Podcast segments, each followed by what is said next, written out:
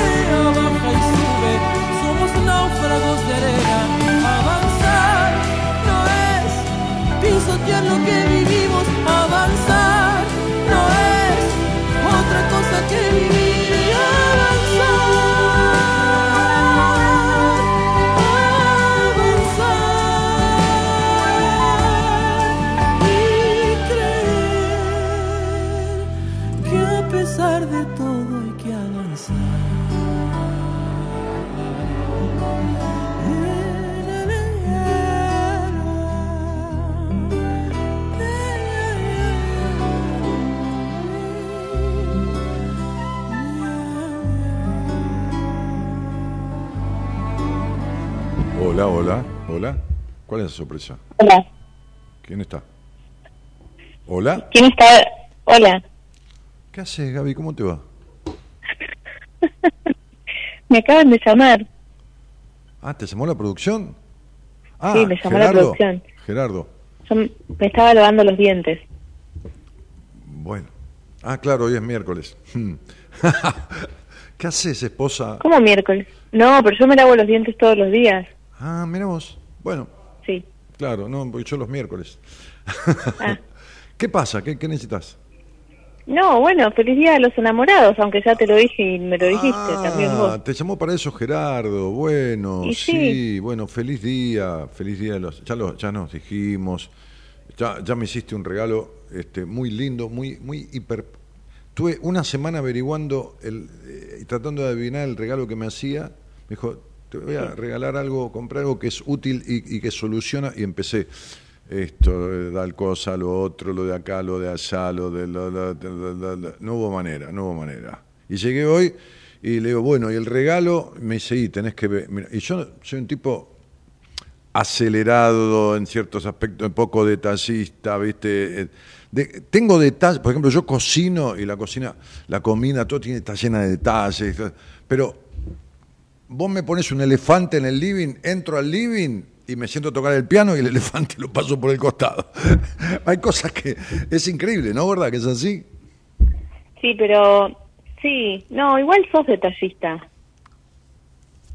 Creo que es por momentos que por ahí Fíjate, sí hoy- acelerado, pero, pero sos hoy, fíjate, de casualidad, tiré la tiré, le decía a, a Eloísa, recién cuando grabamos, viste la previa para el programa, que yo te dije que tiraras 10 camisas para arriba y la primera que caía me la ponía y me cayó esta celeste que tiene todo corazoncitos en miniatura. Eh, eh, Ah, qué rojo. raro. Y, y después apagué la luz para ver, viste, las coincidencias del universo y agarré un reloj, de donde tengo los relojes, viste que hay un- había una bolsa de relojes y vos me solucionaste el problema, una bolsa que tiene 20, 20 y pico de relojes, que justamente ese fue el regalo. En un estante de mi, de mi placar hay todos los, viste las joyerías que tienen un posarreloj, bueno, quedaron todos los relojes en un posarreloj, no en un brazalete, que están todos una, no, todos individuales en un estante del placar. Entonces están todos los relojes ahí y más atrás están los más grandes, así puedo verlos. Claro, porque ¿Y, si y- no- y qué hice? Metí la mano, en la, gusta- metí la mano en la bolsa del reloj, porque vos todavía no lo habías armado hasta que yo llegaba a la noche del consultorio, y, y agarré el reloj rojo. Así, sin... sin- sin- que combina con los corazoncitos rojos de la pero camisa. lógico, ¿y qué me pasó? Viste que están... Hay ¿Y un las lugar- zapatillas? Y las zapatillas, viste que están... Me cuesta agacharme porque me hincha la voz. Este, y, y metí la mano así, agarré una zapatilla y ¿cuál era? Una roja, La roja, mira. ¿Podés la creer? roja. ¿Podés creer? El reloj rojo, los corazoncitos eh, rojo de la camisa y la zapatilla. Todo coincidió sin querer, no, ni, ni lo busqué. Bueno, Esperá, y encima, no, pará, y encima tu camisa con corazoncitos y hoy es el Día de los Enamorados. Claro, y, y mirá el bolso, la parte de adentro, mira, mira. Ah, no, no sé cómo es la parte de adentro. Todo, no estoy el- mirando, yo estoy con el, teléfono. la entretela del forro del bolso es toda roja. Ah, Es increíble, ¿no? Hay cosas que, viste, es el universo, como dice Coelho, que conspira. Hay cosas inefables. no, no. Che, bueno, nada, feliz día. De, de- pero, viste, extensivo. ¿no? Un, un amigo mío, este, el doctor Hugo Francetti, me, me mandó algo que está muy bueno, ¿no? Este, que, que está bueno porque dice, feliz día, feliz día de los enamorados de la vida, de los hijos, de la pareja, de la familia, de los amigos, de los animales. Feliz día a los que aman su trabajo, los viajes, las risas. Feliz día a los apasionados, los soñadores, a los que luchan sin bajar los brazos. Feliz día a la gente positiva, a la que te saca una sonrisa, a la que escucha, a la que acompaña, a la que abraza con el corazón. Feliz día a los que hoy festejan el amor en todas sus formas y con todos sus matices. Me gusta. Está muy lindo, realmente. Sí, más como un Día del Amor. en Eh, sí, claro, porque viste... De la práctica del amor. Pero y si San Valentín, un monje creo, ¿no? Sí, un monje San Valentín, sí, y que, que- que casó a, a- a la hija de no sé de quién, que lo vino a ver, y, o que se casó con él, y lo, lo, lo, lo degollaron al pobre tipo por, por, por darse permiso para, para el amor, ¿viste? Entonces, este, es el amor a la vida. Cuando vos tenés amor a la vida, entonces eh, lo que sucede cuando amás la vida es que a, la primera persona que querés, aunque te hagas daño sin darte cuenta, porque a mí me ha pasado, porque los mandatos, la- la- la- la- la- la- las cosas, este, influencias sentidas de, de la historia del niño y todo esto, este, pero aún, aún eh, haciéndome cierto daño en la vida, yo a mí mismo, con determinadas este, formas de ser y ciertas omnipotencias y ciertas cuestiones que después me vine, me metí todo bien en el culo, aún así, este, yo sentía que me quería a mí mismo. ¿Se entiende lo que estoy diciendo? Sí. Que no quiere decir que uno no se equivoque. Pero lo No, hacía. no, tu otra parte, digamos. Claro, en otra parte. Lo hacía con cariño, pero sobre todo con mucha pasión. Sí, sí, yo a veces te digo que, que no te enojes y vos me decís, no, pero yo soy un apasionado, porque levantás la voz Claro. y te pones así como efusivo explicando algo, y yo te digo, bueno, no te enojes, pará, y me decís, no, no, no, es que estoy apasionado con lo que te estoy explicando. No, sí, es verdad, vos le pones mucha energía a todo. Claro. Es eso. Entonces me parece que el Día de los Enamorados, el Día de los Enamorados de la vida. Y además también me gusta porque si queda como, viste, puesto solamente en la pareja, No, no. eh, hay una cosa como de exclusión, viste, y no me gusta. Claro, si eh, pones el no. amor en la pareja, quiere decir que el que está solo y tiene amor por su vida, por su trabajo, por su gato, por su perro, por, el- por, por- por, eh, Sí. el agapornis, qué sé yo, por lo que sea, este, Sí. este, no, no, se queda afuera, Sí, claro. Por ejemplo, ayer fue el día del preservativo y, y los que son un forro eh, están tienen que festejar porque fue el día del preservativo, ¿entendés? ¿Vos saludaste a alguno? Sí, sí. eh, sí, ¿Saludaste? Sí, sí, feliz día, le dije, sos un forro. Sí, sí, sí. Yo sí. no sabía que era el día del preservativo. Claro, era el día preservativo. y te voy a contar una cosa. Resulta que yo ayer, a la madrugada, mientras me pongo a leer todo más, me acordé y le dije a Eloisa, mañana anda a tu farmacia este, eh, amiga y compra un preservativo femenino. Bueno, no encontró, yo tampoco encontré. Ah, mira vos. Sí. Porque, porque como fue el día del pre- ¿y qué onda? Como fue el día del preservativo Sí, Y, y- y- y muchos tipos tienen problemas con ponerse preservativo por, por determinados pruritos, cuestiones, que esto y que lo otro, lo que tendrían que hacer, bueno, y como fue el día del preservativo, este, este, ayer martes no, el lunes, ¿no? Eh, eh, no, pará, hoy, el El- miércoles no, el martes, el martes creo. El martes 13, ¿no? Fue el día del preservativo. Me Este, parece que el lunes, porque ayer fue el día de la radio. No, no, pero fue el día de la radio también, pero fue el día del preservativo eh, eh, mundial, Bueno, ¿eh? era el día de todo. Sí, el, día, el día del preservativo mundial. Pero pega, porque viste que el día de la radio, con el día preservativo, hay muchos forros que hacen radio, qué sé yo, hay muchas radios con Ah. forros. Bueno, entonces hay de todo en la Viña del Señor, porque bueno, ¿sabés cuántos habrán pensado al escucharme y este forro de qué habla? Y por supuesto. Ah, sí, por supuesto. Pero Y sí, claro, y nosotros pero- también lo pensamos con algún otro que escuchamos. Pero, que pero Sí, claro. lógico, pero lógico. Esto de, de- de que todo el mundo esté contento con uno es la peor causa de fracaso en la vida. Este, entonces, ¿qué quería hacer yo? Y quería mostrarle a las mujeres cómo se le iba a hacer a Eloísa que pusiera su mano acá, abierta, mirando la parte abierta. O sea, la mano semiabierta como si fuera una vagina y, y- y la, y la parte del dedo índice con el dedo más, con el dedo gordo redondeada, iba a enseñarles a las mujeres a colocarse el preservativo femenino. Pero no consiguieron. No conseguimos. Mañana, que yo me tengo que mover por un par de lugares, que tengo canto, tengo terapia, etcétera, etcétera, voy a buscar si tengo farmacias, voy a preguntar. Sí, Sí, hay, hay una farmacia. Hay dos farmacias, en ahora la, que me en la cadena de farmacia esta, este, la farmacia de la ciudad, ¿viste? Sí. Este, Sí. dicha en inglés, que es grande, no hay, no hay por ejemplo.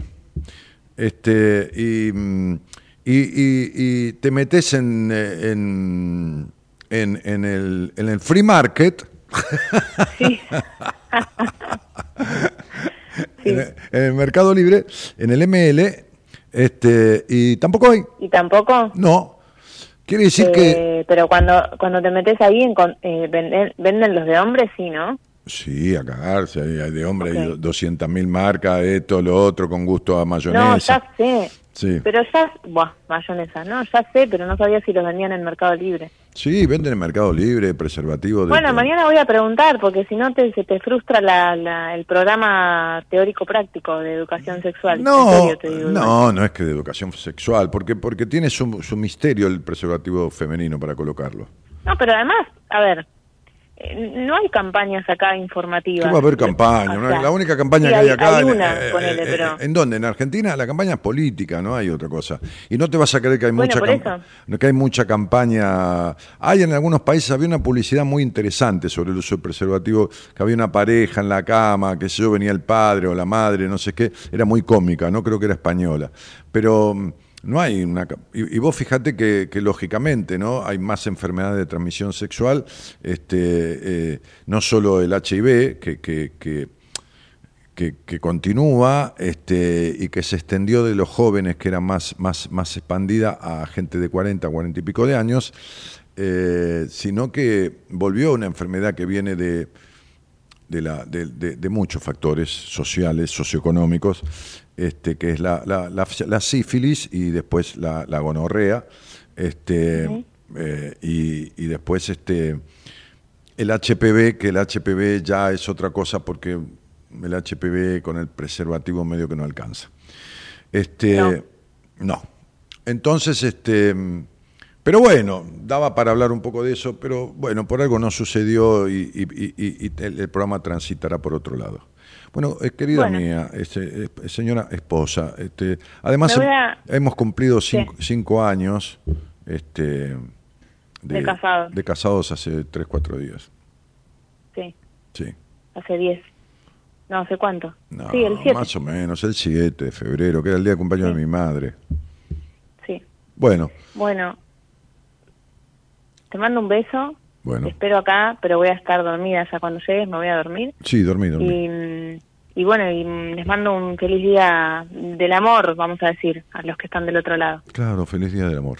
Dale. Y a Gerardo y a Loisa también. Claro, por supuesto. Ya saludan los dos. Bueno, Ok, chau, chau. bueno, un beso para los tres. Besito.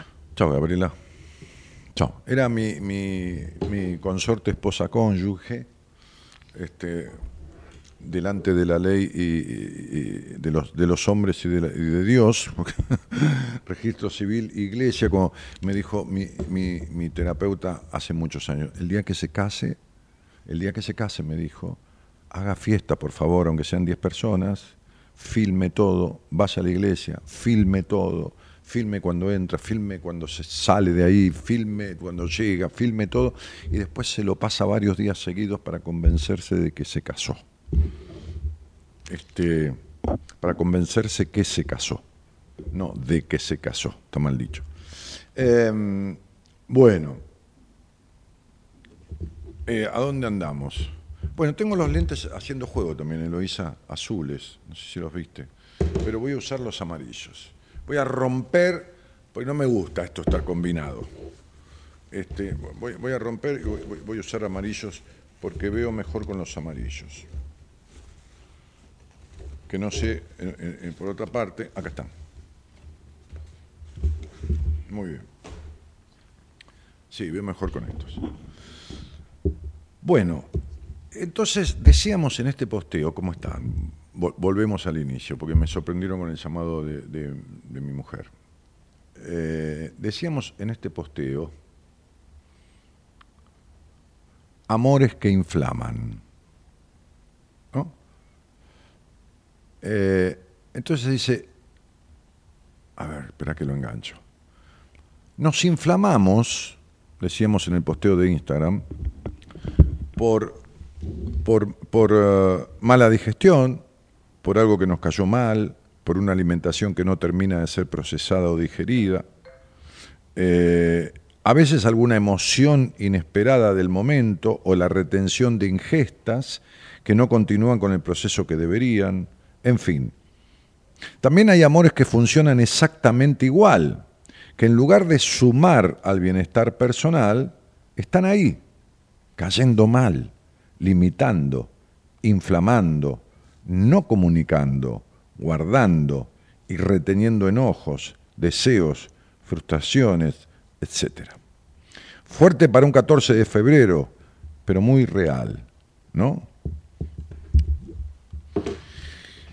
Y esto viene a cuento porque uní las dos cosas, porque eh, el otro día yo escuchaba en un pasaje, salgo de mi casa, voy a un consultorio o voy a, pleno centro de Buenos Aires a hacer algo, lo que fuera. Y voy, escuchando radio. Ah, cuando camino, cuando hago una caminata de media hora, este, este, aeróbica, eh, voy escuchando radio. Y escuchaba un médico que hablaba de la inflamación. Y en realidad todos tenemos, eh, y, la inflamación leve que no se nota con el tiempo, este, produce enfermedades. Y, y las inflamaciones, yo decía el otro día en, un- en una, en una historia de, Instagram, este, jugando un poco con mi mujer, que hicimos un- una historia ahí en la cocina de mi casa, este, que las itis, to- todas las enfermedades que terminan con itis, tienen que ver con inflamaciones severas basadas en enojos. Entonces ustedes tienen gastritis, en- enteritis, gastroenteritis, eh, colitis, este, bronquitis, este, eh, m- m- meningitis, eh, que es la inflamación de la meninge, este, amigdalitis, bueno, las itis, las y cuidado, medicina, psicología, no son ciencias exactas, pero las itis tienen que ver con enojos, de una inflamación fuerte. ¿Viste cuando dice me tenés hinchada las pelotas, me tenés? Bueno, la inflamación es una hinchazón, ¿no? Estaba hablando con una paciente hoy o ayer, no me acuerdo, me decía, estoy hinchada. Sí, estás hinchada de esto, de esto, de esto, de esto, ¿no? No, porque se me hincha la... Bah, fenómeno. Entonces, este esto de estar hinchado, ¿no? Entonces, este médico, este, que es un tipo que, que es bastante, bastante, digo bastante, en el sentido no, no, no es menospreciar, al contrario, es, es muy didáctico, este, decía la, cadena, la cadena de farmacias más grande de- de- del país o del mundo son las verdulerías, porque las frutas y las verduras colaboran mucho con bajar la inflamación. De la manzana, que es la, principal, este, este, ¿Pero por qué? Porque constantemente, por la alimentación, por el estrés, por el estado de ánimo, por el enojo, por, por, por, por- por- porque paraste el colectivo, no te paró, todas esas cuestiones, todos esos cimbronazos mo- movilizantes producen inflamación. Eh, inflamación del cuerpo en general, leve, ¿no? Leve. Entonces, este, eh, esas inflamaciones leves estando todo el tiempo y sin ser, no, no tomando antiinflamatorio, no se trata de eso, sin ser compensadas con un poco de, un poco de, ejercicio, de actividad, aunque sea lúdica, ir a bailar, ir a clase de baile, y de alguna alimentación adecuada que tiene que ver con, con frutas y verduras, con frutas y verduras. Y te comes una pizza después, un, te comes un- unos ravioles, no hay problema, pero frutas y verduras, ¿no? Alternar, casi prácticamente se pudiera todos los días, un par de frutas por día y alguna verdura, ensalada, tomate, alguna verdura, este, contribuye mucho a bajar la inflamación. Ahora bien, todo lo que sea la, falta de pasión y de amor en la vida quiere decir que lo que hay es un estrés, un esfuerzo para realizar la tarea, un esfuerzo para sostener una pareja, un esfuerzo para sostener una amistad, un esfuerzo por ser querido, un esfuerzo produce inflamación. Hincha las pelotas, hincha los ovarios, pero hincha sobre todo el organismo también, que termina jodiéndose y enfermándose. Entonces hay amores que inflaman. Hay amores que inflaman. Hay, supuestos amor a, una profesión que uno ejerce por mandato, ejerce porque la nena tenía que ser médica, ¿no? O, y, se pone el esfuerzo y hay una pretensión de, de amar la medicina, o no importa, am- amar ser, no sé, que un chofer de un taxi, es lo mismo, no estamos hablando de títulos universitarios. Este, pero no hay pasión por hacerlo. Una cosa es la creencia de que, de que hay amor y otra cosa es la pasión. Miren, eh, eh, no es extraño, pero, pero eh, era poco común que, que hubiera hombres, varones, digo hombres, el hombre es genérico, es mujer, varón, varones, por supuesto que siempre ha habido varones escuchando desde que Buenas Compañías se inició, pero no en, salir al aire y no atreverse a las entrevistas.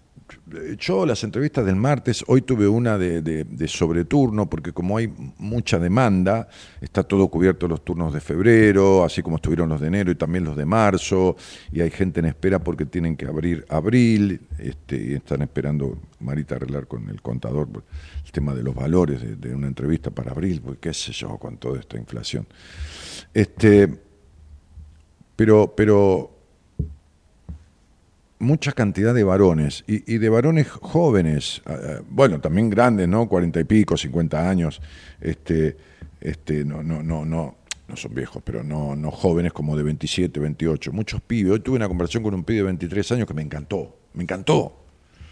Me encantó. Yo le decía, mirá, boludo. Le decía, no, digo, disculpa que. No, no, está todo bien. Le digo, no, pero como ustedes hablan así, y yo, viste, tengo esta cosa de señor grande, pero medio de pendejo. ¿no? Tengo una cosa de pendejo? Un poco. Ahí está. Este, entonces, este.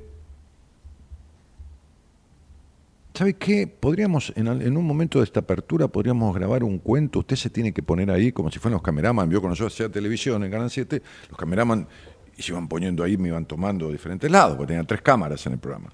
Usted se, podría poner ahí y tomarme ahí, y yo cuento un cuento que si cierra el cuento, porque se me, vino ahora, si cierra, si cierra en el minuto, minuto de la historia de Instagram, lo ponemos como historia de Instagram en vivo, en el, en el. ¿Me comprende lo que estoy diciendo?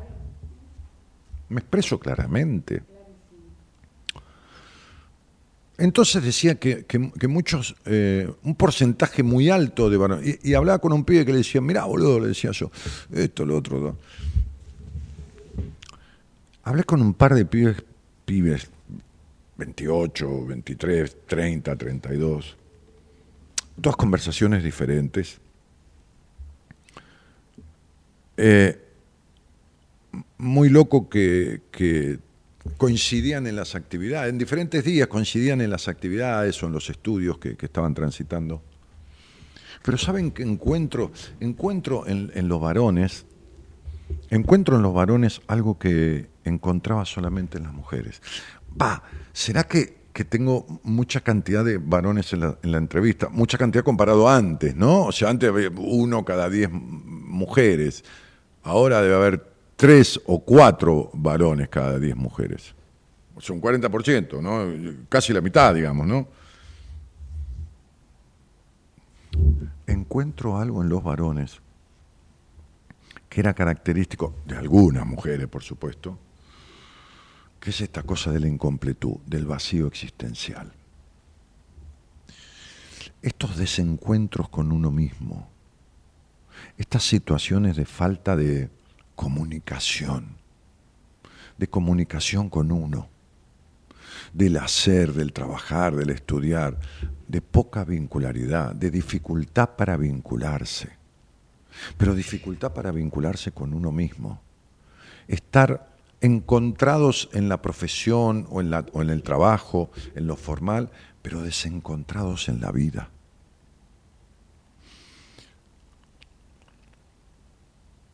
Entonces, miren, si yo tuviera que decir, si yo tuviera o tuviese, está bien conjugado ahí, si tuviera o tuviese que decir qué es lo que más veo, qué es lo que más siento. Ustedes saben que yo hago una entrevista, la única en numerología, y me alcanza y me sobra, ¿no? Para detectar en una charla al aire, eh, imagínense solo, ¿no? Sin el, el operador que dice vamos la tanda, la locutora, la productora que dice tengo otro llamado, imagínense en mi consultorio solo, una hora, tranquilo.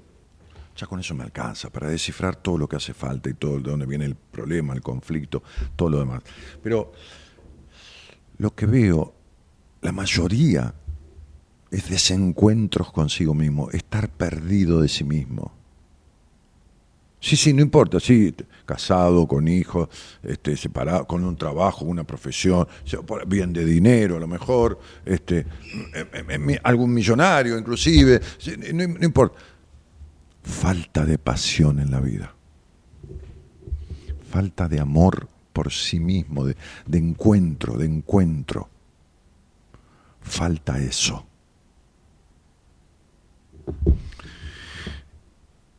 Y lo que me asombra es haberlo encontrado también en mucha cantidad de varones. Yo voy a decir, ¿por qué te asombra? Y porque son criados diferentes los varones que las mujeres. Lamentablemente son criados diferentes. Las mujeres no tienen permiso de expresarse que tienen los varones.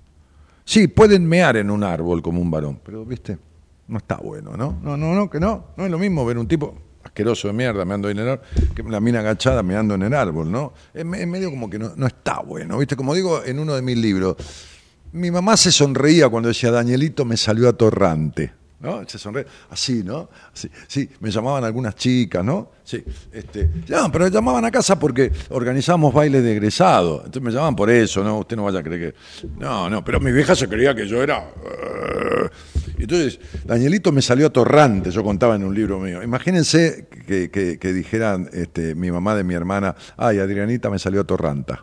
¿Es lo mismo? Es lo mismo. Es lo mismo el nene es puto que la nena es puta. No, no es lo mismo. No, no es lo mismo. El nene es puto que la nena es puta. Porque el nene es puto es una condición sexual, es gay. La nena es puta, es atorranta, se encama con cualquiera. Entonces, pero, ustedes qué me están diciendo que, ah, ustedes están pensando que esto es un prejuicio mío. No, yo atiendo chicas de 20 años, ¿eh? Oigan, yo atiendo chicas de 20 años, 22, 23, 25, 27, también de 60 y pico, ¿eh? Tengo señoras grandes de pacientes mías. Sí, sí, sí, claro, claro. Sí, sí. O sea, no, dice, no, pero eso era antes. Eh, Es la gente de 50, 60 años que criados en la antigua. No, no, no, no, no, no. Tengo una paciente que la psicopedagoga de mi equipo está atendiendo a la nena de 15, 14, 15 años, tiene lo- los mismos prejuicios. Estoy atendiendo a una chica del exterior, de un país de Europa, que fue criada recontracastrada. Y tiene 21 años, o sea, y to- Europa, el primer mundo. No, no, no, no, no, mentira. Mentira. No, pero los chicos de hoy, sí, sí, los chicos de hoy van y tienen sexo dentro de un boliche, en el baño. No, no importa. Una cosa es genitalizar y otra cosa es tener una relación sexual. Que no hablo de que tenga que ser con amor. Una relación sexual sin culpa. Y entonces encuentro mujeres sin amigas verdaderas y varones, lo que nunca sucedió sin amigos, pero amigos.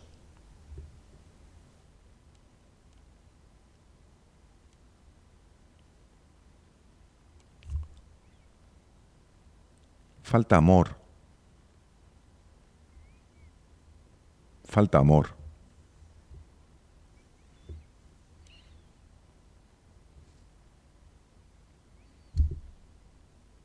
No, decía si quiere que grabemos un cuento que se me ocurrió. Y claro, porque lo tengo ahí y, por ahí lo subimos como, si se escucha, lo subimos como, como un reel de Instagram, así fresco, haciendo radio. Se han sumado miles de personas en este mes y medio a mi Instagram, locamente. Eh, ¿Se acuerdan que el otro día les dije que había un reel que, que, que había subido qué sé yo, con, con un cuento que me mandó mi, mi, mi mujer, este, una historia, que al final terminó siendo una historia verdadera, y este reel tiene 991 mil visualizaciones, o sea, le faltan 9 mil para llegar a un millón. O sea, yo que tengo un promedio de 15 mil, 20 mil, 10 mil, 8 mil, un, un millón, un millón. Este, entonces,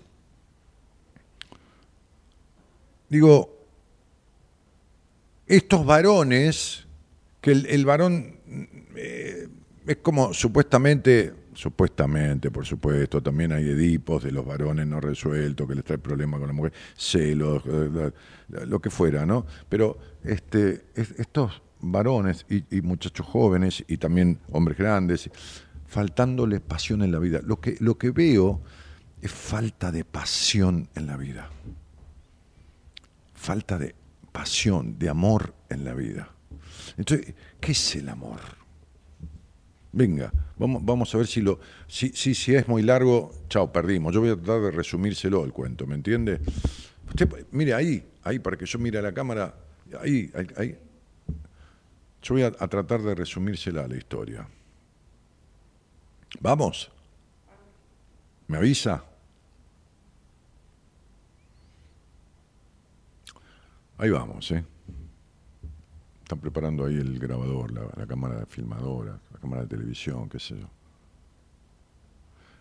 Cierta vez a la guardia de un hospital llegó un hombre de, muy, muy avanzada edad, yo diría casi un anciano, ¿no? Este, con un corte en la mano y, sangrando.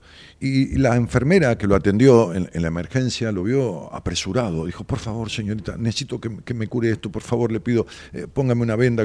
Entonces, bueno, parece que puso la, gotita, que es algo que, une, eh, este, como era una zona muy, muy sanguinolenta, entonces, este, nada, lo unió, lo vendó y- y dice, por favor, por favor, estoy muy apurado, por favor. Entonces, abuelo, quédese tranquilo, le decía, quédese tranquilo. ¿Cuál es el apuro? El apuro es que tengo que ir a ver a mi mujer. Está internada en, una casa de adultos mayores, porque hace cinco años que, que perdió la memoria, el conocimiento, tiene un mal en su cerebro, este, ya hace muchos años que ya no sabe quién soy. Entonces la enfermera le dijo, ¿y cuál es el apuro si ella no sabe, no sabe quién es usted? Y él le dijo, ella no sabe quién soy yo, pero yo sé quién es ella. Es la mujer que quise, la mujer que me quiso, la mujer que quiero, la mujer que me cuidó, a la que le cuidé. Es la mujer con la que compartí los cuarenta y pico de años que estuvimos juntos en la vida. Es la mujer por la cual hemos pasado todo lo bueno y todo lo no bueno que había en la vida. No importa si ella no me conoce, yo sé quién es ella. Muchos poetas, muchos escritores, mucha gente en el mundo trató de definir al amor. Tiene cuatro letras nada más. Nadie puede definirlo. Como yo tampoco se me ocurrió este cuento para dejar constancia de lo que es el amor.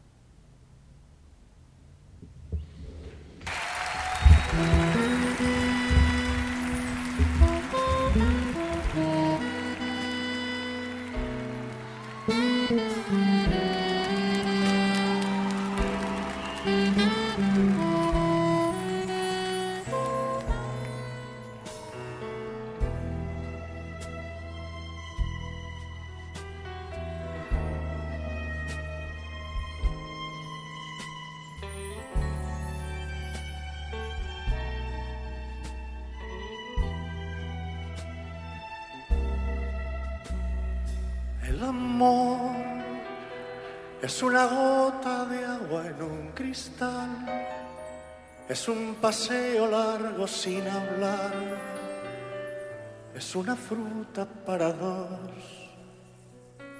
El amor es un espacio donde no hay lugar para otra cosa que no sea amar, es algo entre tú y yo. El amor es llorar cuando nos dice adiós. El amor es soñar oyendo una canción. El amor es besar poniendo el corazón.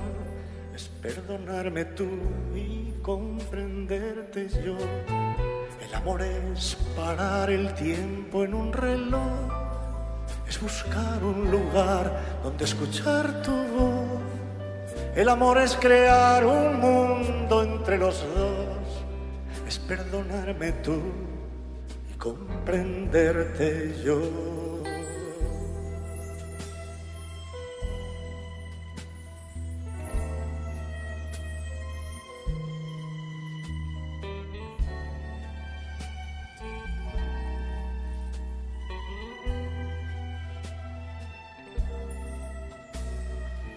Amor es una boca con sabor a miel, es una lluvia en el atardecer, es un paraguas para dos. El amor es un espacio donde no hay lugar. Bueno, voy a leer. Saca el tema musical este. Este, eh, déjame que lea. Para que voy a agarrar los lentes amarillos. Con esto no leo bien. Estoy medio de boca hoy, ves que los lentes amarillos y, azules, pero yo soy de Racing. Boca ganó, ¿eh? Ganó 2 a 0. Este, bueno, muy bien. ¿Qué onda? A ver. Eh, María Eugenia dice, yo Dani tengo varias dolencias con itis, una de ellas es mi bronquitis crónica desde los 8 años y mi médica me dijo que no se cura. Ay Dios santo y la Virgen. Dios santo. Que no se cura, que se controla. Eh, mira, María Eugenia, este, vos que lees tanta psicología, tanta cosa, este, y, y en realidad tenés tanta ortodoncia, eh, tanta ortodoncia, tanta ortodoxia, ortodoncia, tanta ortodoxia, tanta rigidez mental, tenés una médica igual. Pero bueno, este, creo que eras vos la que leía tanta psicología y, y que me eh, dio definiciones y todo, y que te gusta el tema. De- Deja todo, por favor. De- de- deja toda la información. ¿eh? Algún día este, este, invertí, no, más allá del dinero, ¿no? el tiempo en tener una sola entrevista conmigo. ¿no? Sí, sí. Si la tuviste hace cinco años y no escuchaste nada y te fuiste eh, con, un miedo bárbaro y todo esto, este, tenela de otra manera, repetila. Este, pero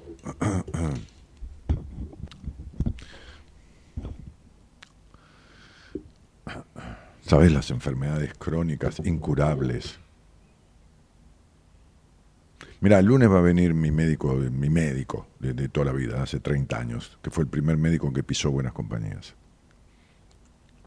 Mi médico de cabecera, médico de mi mujer, el, lunes va a venir. El, viernes voy a, a tomar un desayuno con él. Este, es un tipo de perfil bajo. Este,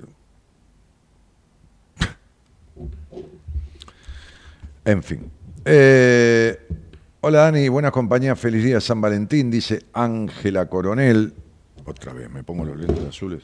No, no puedo parar con combinar las cosas. Este, Laura Roxana Vera dice feliz día, equipo. Ah, Alejandro Cuópolo dice buenas noches, Daniel, gracias por relatar el cuento, cuántas verdades. Qué divino, Dani, no puedo dejar de seguirte, dice Dayana. No me sigas porque mirá que yo soy medio paranoico, vos me seguís, me seguís, me- yo me doy vuelta. A veces vamos con Eloísa al auto, que no hay nadie, ¿viste? Y miro para atrás y dice, ¿qué, te pasa? Le digo, no, que tengo cada vez más seguidores, ¿entendés? Entonces me pongo, me, me pongo paranoico. Este, Dayana Nico dice, ja, ja, ja. Muy bien. Alicia Vázquez dice, Daniel, es un placer escucharte, gracias, es un placer la compañía de ustedes. Nahuel González dice, Dani querido, saludos desde Catamarca, contando los días para poder ser parte del próximo seminario. Saludos. Uy, va a haber, no sé si no va a haber más varones que mujeres en ese seminario, ¿eh? Maravilloso, ¿eh? Bien los muchachos, ¿eh? Vamos, vamos los muchachos. Este, vamos. Eh, eh, eh, eh, eh, ya empiezan los palazos de Dani. Te amo, dice. Este, Ángela, ¿qué pasa? ¿Un llamado? No me, pero, loco. Ay, mira, me trajo unas galletitas. ¿Qué tal? Voy a ver si tengo, este, si tengo, mm, ¿cómo se llama esto? Nada, el edulcorante mío. Para un poco, ya voy. Sí, sí. Stevia. Stevia, que el otro día yo tenía un intercambio con una chica que decía que el azúcar, que no, que la stevia, pero hay que ver que tiene la stevia. Ella trataba de defender. Y un buen vendedor no defiende la mercadería así, eh, eh, tirando en contra del otro. Un buen vendedor, el buen vendedor, le habla bien a la persona de lo que tiene o de lo que cree que. Le habla bien, no le habla mal, ¿no? ¿Se entiende? Este, y entonces ella lo que quería era decirme que la stevia puede ser, porque también no, no creas que la stevia, si tiene las hojas, si no las tiene, pero el otro es azúcar, es también como con azúcar, queda tranquilo. Y quedamos, porque hablamos y fue una charla sacudidona, quedamos, dije, escribime mi Instagram, que por ahí incluso te compro algunas mermeladas, qué sé yo, que tenga- nunca me escribió. Da cagazo hablar conmigo, ¿me entendés? Da miedo, ¿viste? Da, da, da, da cagazo. Es preferible vivir hinchado a las pelotas de la falta de pasión, del trabajo, de la pro- profesión no profesionada, de, la mamá, del padre, del tío, del abuelo, de, la mierda que lo rodea. Es preferible vivir hinchado las pelotas o los ovarios, ¿no? Este, las mujeres también dicen hinchar las pelotas, ¿no? Dicen así, no, así, no dicen los ovarios. Ah, las pelotas. Es porque esas son las pelotas de las mujeres, los ovarios. ¿no? Tienen sus, sus, sus, sus, sus, sus- sus pelotas. Sí. Este. Hola, buenas noches. Hola, buenas noches. ¿Qué tal? ¿Cómo te va? Muy bien, ¿y usted? Bien, no me trates de usted, que me haces este viejo. Yo soy grande, pero no viejo. Bueno, Claro, viste, sé buena. Este, em, espera, no me digas tu nombre porque ya me mandaron los datos por acá, viste. Entonces no, no digamos el apellido ni nada, ¿sabes? Bueno, entonces, Dale. Esther. Esther. Adriana. Ah, Adriana. No, ah, era otro nombre que tengo. Sí. Bueno, Adriana. Sí, espera un poco, Adriana. Sí, Adriana Esther. Ah, Adriana Esther. Bueno, muy bien. Entonces, ¿de dónde sos, Adriana Esther? Eh, yo soy de Misiones, pero estoy viviendo en Córdoba. Ah, mira qué bien. Eh, y, y- te fuiste a Córdoba hace poco? ¿Te fuiste hace mucho? No, ya hace 14 años que vivo acá. Ah, ok. Es, es sin H, Esther, ¿no? Sí, sin H. 14 años. ¿Y qué te llevó a Córdoba? ¿A estudiar? ¿Te llevó un amor? ¿Te llevó los aires Sí, cordobeses? me vine a estudiar. Ah, ¿viste? me vine a estudiar. Supuse. ¿Y qué, qué fuiste a estudiar? Eh, arquitectura. Ah, mira vos, arquitectura. Muy bien. Este, ¿y a dónde dejaste? En cuarto año. Claro. Sí, ya, ya abrí tu numerología y ya dije, ah, mucha vuelta en la vida. Mu- mucha vuelta. Sí. Para algunas cosas, mucha vuelta, demasiada vuelta. No, no para mí, ¿eh? a mí no me molesta. eh, eh, Demasiadas vueltas para vos, ¿viste? ¿Entendés? Sí, sí, sí, sí. Sí. Eh, es, una, es una carrera pendiente que lo tengo. Sí. Es más, terminé estudiando profesional gastronómico y pastelería. Sí, bueno, pero, pero no sé por qué tenés pendiente arquitectura, porque si con algo naciste, con algo, digo, no, no, no con algo como diciendo con poco, con algo dentro de, de capacidades naturales, una es el don de la palabra, de la sociabilidad y de la creatividad. Esos son los aspectos negativos, eh, positivos de ese número. Ahora, los negativos de ese número es la retracción, las vueltas, la necesidad de aprobación, ¿entendés? Sí, sí. Claro. Entonces, la creatividad, y por supuesto que la cocina es creatividad pura, ¿no? Eh, Por supuesto, Claro, sí. la cocina, la pastelería, ni hablar, bueno, este, así que lo artístico, lo creativo, lo artístico. Bueno, Claro, sí, sí. ¿y, y- y me conoces de dónde? A través de una amiga que se está atendiendo ahora con, con vos. Y nada, o sea, yo vengo ya hace, un, hace como un año que eh, me he peleado con mi hija y venía como muy mal. Y mi hija se fue a vivir con el papá a Misiones. Eh, yo me quedé acá en Córdoba y bueno, ida y vuelta. Tuve el año pasado, la pasé muy mal. Eh, en noviembre empecé a hacer constelaciones para poder acomodarme porque empecé terapia, me iba una consulta y me decía, no, me dice, eso es normal. Eh, es más, uno me dio el alta el primer día, me dice. Hoy "No atendí, hoy atendí, hoy, terapia". hoy atendí un, un muchacho que fue a cuatro sesiones de terapia y el, terapeuta, el terapeuta o la terapeuta, no sé, le dio el alta. Entonces, Bueno, a mí la primera. claro, te digo por qué. No tienen ni idea de lo que te pasa ni cómo resolverlo. sí, sí. No tienen ni idea de lo que te pasa ni cómo resolverlo. Hace poco, do- estamos en el otro estudio, ¿no? Cuando hablé con un chico que, sí, estamos en otro estudio. Hablé con un chico jovencito que me escuchaba y hacía dos meses estaba haciendo terapia. Entonces le dije, mira, cuando terminamos la charla, si tu terapeuta no le molesta, porque a mí me encanta si alguien viene a mí y me dice, mira, hice una constelación y me dio tal resultado, es decir, toda la información que me traiga cuando me viene a ver en una entrevista, la tomo, porque después veo si me coincide o no me coincide a lo que yo pienso de esa persona. Pero no tengo por qué desechar algo que con lo que la persona que me consulta viene, ¿entendés? Así me diga, me fui a ver una bruja. Bueno, ¿y qué te dijo la bruja? ¿No? Entonces, este, este, le dije al pibe, decirle a tu terapeuta, que, no lo tome mal, hacele escuchar esta conversación, porque en esta conversación hemos dilucidado cosas que no aparecieron en tu terapia y que yo estoy este, este, este, descubriendo con vos en la charla a partir de la numerología y todo lo demás, que pueden ayudar a tu terapia. Bueno, entonces le hizo escuchar toda la conversación. El pibe me escribió después en Instagram, pasado un mes más o menos. A los 15 días la, la, la profesional de la psicología le dijo que tenía algunos inconvenientes familiares y que tenía que dejar de atenderlo. ¿Por qué? Porque escuchó todo lo que hablamos, lo que yo descubrí con el pibe, y se dio cuenta que no podía hacer un carajo porque no tenía herramientas para arreglar eso. Claro. Claro. Entonces, ¿cómo te dan el alta? Por favor, tomate el tiempo, tengo una hora, mira.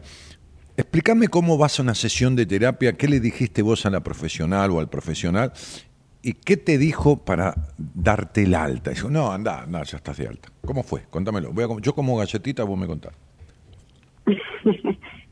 Nada, fui porque fue recomendado por una amiga, entonces eh, él hace todo lo que es neurolingüística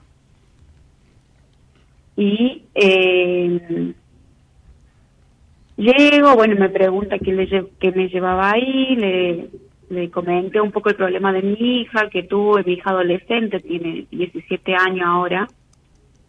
Eh, y nada, el año pasado, para fin de año, ella se mandó unos mocos. Tenía mucha libertad porque yo trabajo todo el día. Bueno, se mandó un par de, de macanas y bueno, le puse castigo correctivo que le dejé le dejé de darle permiso para que salga y todo eso. Se terminó enojando conmigo y se fue a vivir con el papá a misiones. Imagínate son 16 años que ella vivió solamente conmigo. Nunca estuvo viviendo con el papá. Y de repente me deja y se va a vivir con el papá a mí agarró como No, no te muy, dejó, no te dejó, mal. no te dejó. Se fue ella, no te dejó. claro No, no, mira, como vos viviste muchos abandonos en tu vida, la recreación del abandono es algo que vos tomás. Los hijos no están en esta vida para vivir la vida que los padres, los padres quieren. La vida de un hijo no es de un padre, es del hijo. Y si vos agarrás un juez de menores y hay una di- di- dilucidar entre padre y madre, quién se lleva al hijo, que esto, que lo- y, el pibe tiene 10 años, el juez lo pone con una psicóloga, una cámara Gesell, filman la conversación, y si el, pibe, si el pibe tiene 10 años y quiere ir con el padre o quiere ir con la madre, el juez le va a dar pelota al pibe. Si por supuesto hizo un peritaje y sabe que el padre está en, en- medianamente, nadie es perfecto, en su sano juicio para poder tener al chico, pero le da la tenencia. Entonces, un pibe, una piba de 16 años, o sea, hoy la ley, la ley pues se reformó, le da derecho al, al adolescente de 18 años a irse de la casa cuando quiera. No a ir a la casa de la madre o del padre, no, a irse directamente. Si se quiere quedar, la ley dice que los padres tienen obligación de mantenerlo hasta los 21. Y si quiere estudiar a los 21 y está estudiando una carrera, una cosa como tiene obligación de dejarlo en la casa hasta los 25. Lo cual me parece una barbaridad. Ya es criar medio boludos, ¿no? Ya la ley ampara boludos, ¿no? O sea, entonces el nene empezó a estudiar a los 17, estamos en los 25 y sigue con, de- metió tres materias y, sigue, y seguimos criando boludos. Bueno, ok, o boludas. Entonces, el, no estoy hablando de otra cosa, porque, por ejemplo, en la situación económica que se está viviendo en Argentina y en otros países de Sudamérica, no digo los que nos rodean, que están mil veces mejor que nosotros, hay problemas económicos que hacen que algunos pibes están estudiando y algunos tuvieron que volver a la casa, que se habían independizado, y otros están estudiando y no pueden irse porque no tienen con qué, aunque tengan un trabajo, por lo que cuesta un alquiler hoy o todo lo demás. Exceptuando esos casos, hay algunos que tienen eh, ocho materias dadas en siete años y, siguen en lo mismo. Ahora, no te dejó nada, eligió irse con el padre y es su vida. Mira, yo tengo una paciente, una tipa muy hábil eh, eh, comercialmente, que resulta que un día se entera de que el padre no estaba muerto, estaba vivo, en otro país. Entonces le digo, ¿y qué vas a hacer? No, porque no está bien, mi viejo, lo voy a traer para acá, qué sé yo, y voy a alquilar una casa, y, mi mamá, este, eh, voy a poner una persona que lo cuide, de paso... te-". Le dije, mira, te voy a explicar un poquitito esto. Tu papá es un desconocido, vas a traer un tipo que vas a tener que cuidar, atender. vas a esclavizar tu vida. Pasaron 20 días, un mes, un mes y medio, y por un montón de acontecimientos que sucedieron, me dijo, me dijo Dani, tenías razón. Si hubiera hecho un desastre en esto que... Bah. Ella venía del sur del país, del sur del país, viajando hacia el norte porque del sur del país, no del sur de la provincia de Buenos Aires, del sur de la Argentina, se iba a instalar en el norte de Argentina. Tiene algún negocio en el sur. punta a la otra. Sí, sí, tiene algún negocio en el sur, con comercio que lo maneja, que puede viajar cada 15 días, cada mes, no hay problema, tiene todo armado. No es millonaria para nada, pero es comerciante, pero es, es hábil, tiene capacidad. Para eso. Con la nena de 8, 7, 9 años, ni me acuerdo cuánto tenía, 10, 11 años. El padre de la nena vive en el sur, pero están separados hace tiempo. Llegó a Buenos Aires. Estaba en Buenos Aires, me manda un mensaje. La llamo. Me dice, mi hija me dice que no quiere venir conmigo, que se quiere volver a... Bueno, pues también tiene 10, 11 años. No, no, no, Dani, me explicó, me dijo que esto, que lo otro, todo. Que, ¿qué, qué hago? Ponela en un vuelo. Quédate en Buenos Aires un día más, ponela en un vuelo, llamalo al padre y decirle que se quiere vivir con el padre. ¿A vos te parece? No, a mí no me parece. Es lo que está eligiendo. Y que se vaya con el padre. Tiene su madre también. ¿Quiere volver un día con su madre? Volverá con su madre. Ahora se quiere ir con el padre. Porque si, si, si, la, si, si la, si la piba está bien, co- coherente, porque no tiene ningún trastorno mental ni nada, este, y el padre es pasible de, que- de- de- de- de tener a la hija, este, este, ningún juez te va, te va a, a- le va a negar este, irse con el padre si lo está pidiendo. Entonces, mandala, que te llegó un momento de libertad en la vida, libertad que nunca tuviste.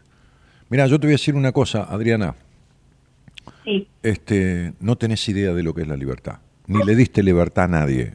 Vos la has dejado a tu hija, se mandó una cagada, tomó droga, salió a robar con un par de pendejos, no importa lo que fuera.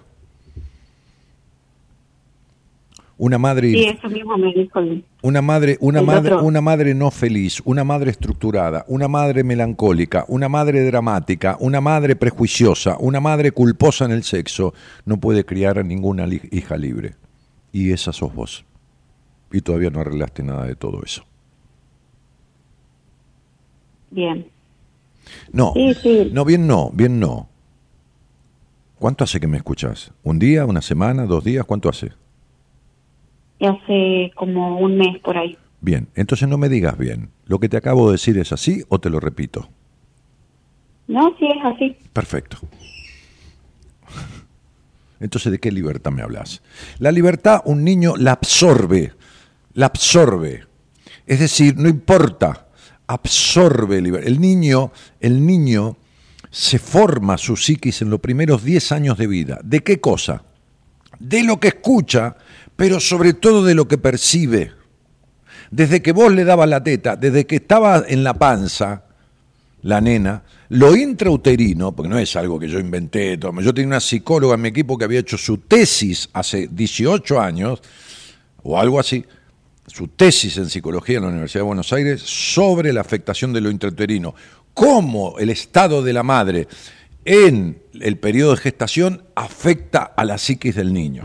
Y venía a mi programa y decía, una, una madre que, por ejemplo, qué sé yo, tenía un cáncer o se le murió el abuelo, el padre eh, durante el embarazo, esto, lo otro, puede afectar al niño y en el adulto tendrá... y, y- la gente eh, eh, mandaba mensajes diciendo, sí, mi madre le pasaba tal cosa cuando estaba embarazado de mí. Y. Bueno, una madre angustiada, melancólica, dramática, con decepciones no resueltas con su padre, como te pasa a vos, con problemas de pareja, una madre discutidora como vos, que en los vínculos con los tipos siempre viviste discutiendo, no puede gestar en paz a ninguna hija y a ningún hijo sin que ese hijo absorba las angustias de esa madre, la tristeza de esa madre, la melancolía de esa madre, las frustraciones de esa madre la falta de libertad de esa madre. Y cuando el nene es parido y la nena es parida, no importa, el niño, el niñe, el nene, lo que carajo fuera, la madre le da la teta. Y en ese darle la teta empieza a contagiarle el despertar de la energía del libido y la sensualidad, no la sexualidad, la sensorialidad, porque ya, las mentes sucias, ¿viste? La sensualidad, lo, lo placentero. ¿Qué, ¿Qué querés haberle transferido vos, que tenés quilombo de todo orden con el disfrute en la vida, a esa niña? Entonces sería no importa que vos te criaron como te criaron, que tu madre fue lo que fue, vivió como vivió, podre que fue una no feliz y el hogar gris que tuviste y la decepción de... No importa que vos en base a eso le digas a un, a un niño, vos tenés que ser libre, vos tenés que disfrutar de tu vida, de tu cuerpo, vos esto, vos- no importa lo que le digas, porque lo que importa es lo que el niño percibe. Porque vos le podés decir a un niño no fumes, pero si estás fumando, el niño percibe fumar. Vos podés poner un niño de un año y medio, dos años a dormir al lado de tu cama. Y vos lo ves redormido y vos tenés sexo con tu marido o tu pareja y el, niño percibe el sexo como un acto de agresión. Los gemidos, las respiraciones fuertes, le queda impreso, aunque esté dormido, la sexualidad como un acto de agresión. Este, así se forma el aparato psíquico de un niño en los primeros 10 años de vida. ¿Sabes por qué? Porque yo lo estudié, porque lo dice un librito. Porque atiendo eso. Porque atiendo todo el tiempo las consecuencias de esas situaciones.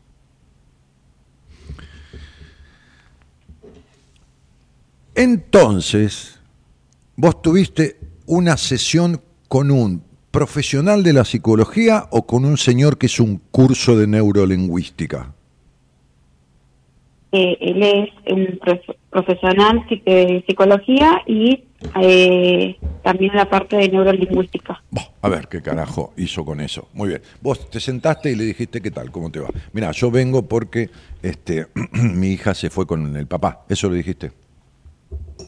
Claro, sí, sí. Muy bien. ¿Y qué Bueno, le comenté más o menos las cosas y él me dice que eh, en esta época es normal que todos los adolescentes, más de padres separados, llegue un momento en que eh, quieran irse con el otro padre. Y más si es una nena que necesita del padre para poder formar su carácter.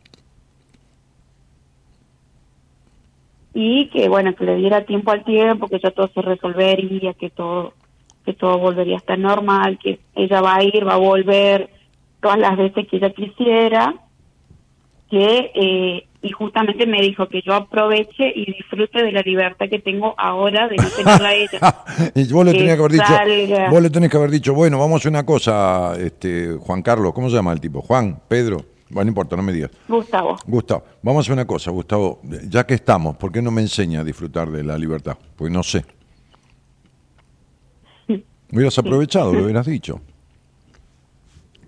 Lo hubieras dicho,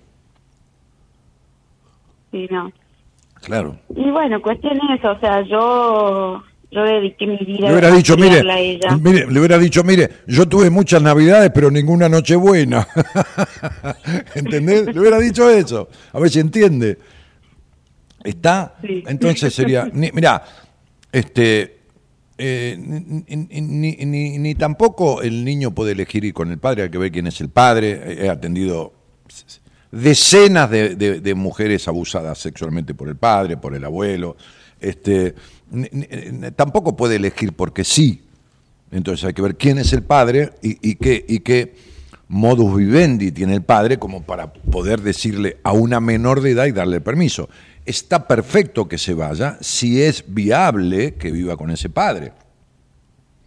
Ahora, si el padre, tra- si el padre transa cocaína y vive de transar droga, no, ¿entendés? Porque la piba no tiene derecho a irse si el padre puede, o la madre, no importa, puede representar un perjuicio para la hija. ¿Me explico? Entonces esto de que la- e- ella se tiene que ir porque necesita del padre para formar su carácter, ¿quién carajo te lo dijo? Lo que se necesita es una función paterna. Suponete que vos te, te uniste a un tipo y tuviste un embarazo y tuviste esa hija y el tipo salió a andar con la moto y se cagó matando en un accidente. ¿De acuerdo? Muy bien. Cagamos. La piba no forma su carácter nunca. Claro. Y claro, y claro, y claro que está oscuro, no claro. Cada vez oscurece más. Entonces, ¿cómo necesita del padre para formar su carácter? Quiere decir que un hijo que no tiene padre, tiene padre, porque alguien, alguien, alguien inseminó, aunque sea artificialmente. Pero digo, eh, que no tiene a su padre presente, que no lo tuvo nunca, que qué sé yo, qué cuerno, porque hay infinidad de gente así, ni conoce al padre, no puede formar el carácter. No, se llama función paterna al hecho de separar emocionalmente al niño de la madre. Emocionalmente, ¿qué quiere decir? La madre da la teta, nutre. La función materna es el sostenimiento y es mostrar los objetos. La función del padre es la sensación del respaldo hacia la salida al mundo. ¿Me explico? El respaldo, la, sensación del eso, eso lo puede hacer su- la madre, lo puede hacer el padre de la madre, o sea, el abuelo, lo puede hacer la misma madre, porque hay niños que no tienen a su padre al lado, no, lo- no lo tuvieron. Sí, sí, igual él la reconoció a ella a los siete años. No importa cuándo la reconoció, por ahí estaba. ¿Cuánto, ¿Cuánto tiempo estuviste con, e- con ese señor? ¿O tuve, quedaste embarazada y el tipo salió corriendo? Eh, no, éramos noviecitos de las secundarias y, y bueno, Y bueno, que quedaste embarazada a los, a, los, a los 17, 18. sí, a los 17. Perfecto. Bien. Bueno, Sí, sí. ¿y qué? Y bueno, nada, cuando le dije a él que estaba embarazada, se, se tomó el palo. ¿Y qué te estoy diciendo? Salió corriendo. Abandonó igual que tu padre. Sí, Muy bien. sí, sí. ¿Dónde estuvo tu padre en tu vida? Mi papá, mi papá, mira, hasta los seis años que vivió con mi mamá era un hombre muy golpeador, muy maltratador. Listo, y ya está. después, No, bueno, no estuvo, no existió. Este, mirá qué carácter que formaste con tu papá. ¿Entendés? sí, Claro. ¿Entendés? sí, sí. Sí. Claro. Bueno, mandale saludos a Gustavo por un lado y por otro lado, este, este, no digo mandarle saludos para no mandarlo a la mierda, pero, pero, este, por, por otro lado, eh, venís de- del abandono, este, y todas las relaciones con los hombres que tuviste, pocas, muchas, sexuales, no sexuales, las relaciones vinculares con todos los tipos de tu vida fueron decepcionantes, todas, ninguna no terminó en decepción. Todas, sí. Sí, sí, ya sé, ya sé, claro, claro. No des el apellido. ¿Cómo se llama tu amiga a la que estoy atendiendo? El primer nombre. Silvina. Ok. Entonces, digo, eh, algún día, algún día, no vayas, no volvás a lo de Gustavo, pobre, porque, bueno, en fin, este, andate a ver a alguien, sentate con alguien y decirle, buena, ¿qué tal? ¿A qué viene? Y a empezar de vuelta. Tengo que sacarme toda la mierda de mi historia, que tengo un montón. Un hogar regido por mi madre, una madre muy fuerte, una madre infeliz, una madre castradora, una madre, eh, eh, bah, en fin, llena de una infancia jodida. Por eso, eh, Sí. Mi mamá fue obligada a casarse con mi papá cuando tenía 11 años. sí, está bien. Ah. ¿En qué provincia? ¿En En Misiones? Misiones. Mm, bien. ¿Tu mamá paraguaya? No, nomás brasilera. Brasilera. ¿Y tu papá? Mi papá es correntino. Ok. Entonces, este, ¿golpeador nato naturalmente o alcohólico y golpeador? Alcohólico y golpeador. Perfecto. Ok. Bien. ¿Cuándo arreglaste algo de todo esto vos? No es un reproche, te lo pregunto para saber, porque yo no, no soy adivino. Es decir, descubro las cosas y tengo esta habilidad. Alguna habilidad tenía que tener en la vida.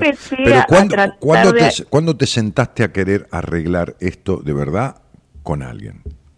Todo este quilombo. Y fue eh, en noviembre cuando empezó esa constelación, que empezó a salir un montón de cosas, y ahí como que empezó a salir todo eso, ¿Qué es todo eso? y me y todo lo del abandono y parte de bueno de mi mamá un montón de cosas que fue eh, violada muchas veces y, y un montón de cosas. ¿Quién te dijo que fue violada Eh, muchas veces? En la mi mamá, porque yo, o sea, en la constelación salió como que mi mamá era una mujer muy sufrida. Entonces yo mm, me voy de viaje a fin de año para, para misiones y le pregunté a mi mamá y ella me, Te contó. me dijo ¿Y vos, eh, vos sabías que era contó. una mujer sufrida, tu madre? ¿Lo sabías? Sí, sí, eso sí, sí Mm. siempre supe, Mm. porque era algo que, que lo vivimos y, y bueno, ¿Las constelaciones la hiciste con una consteladora o la consteladora además era psicóloga? no, consteladora nomás. Bien.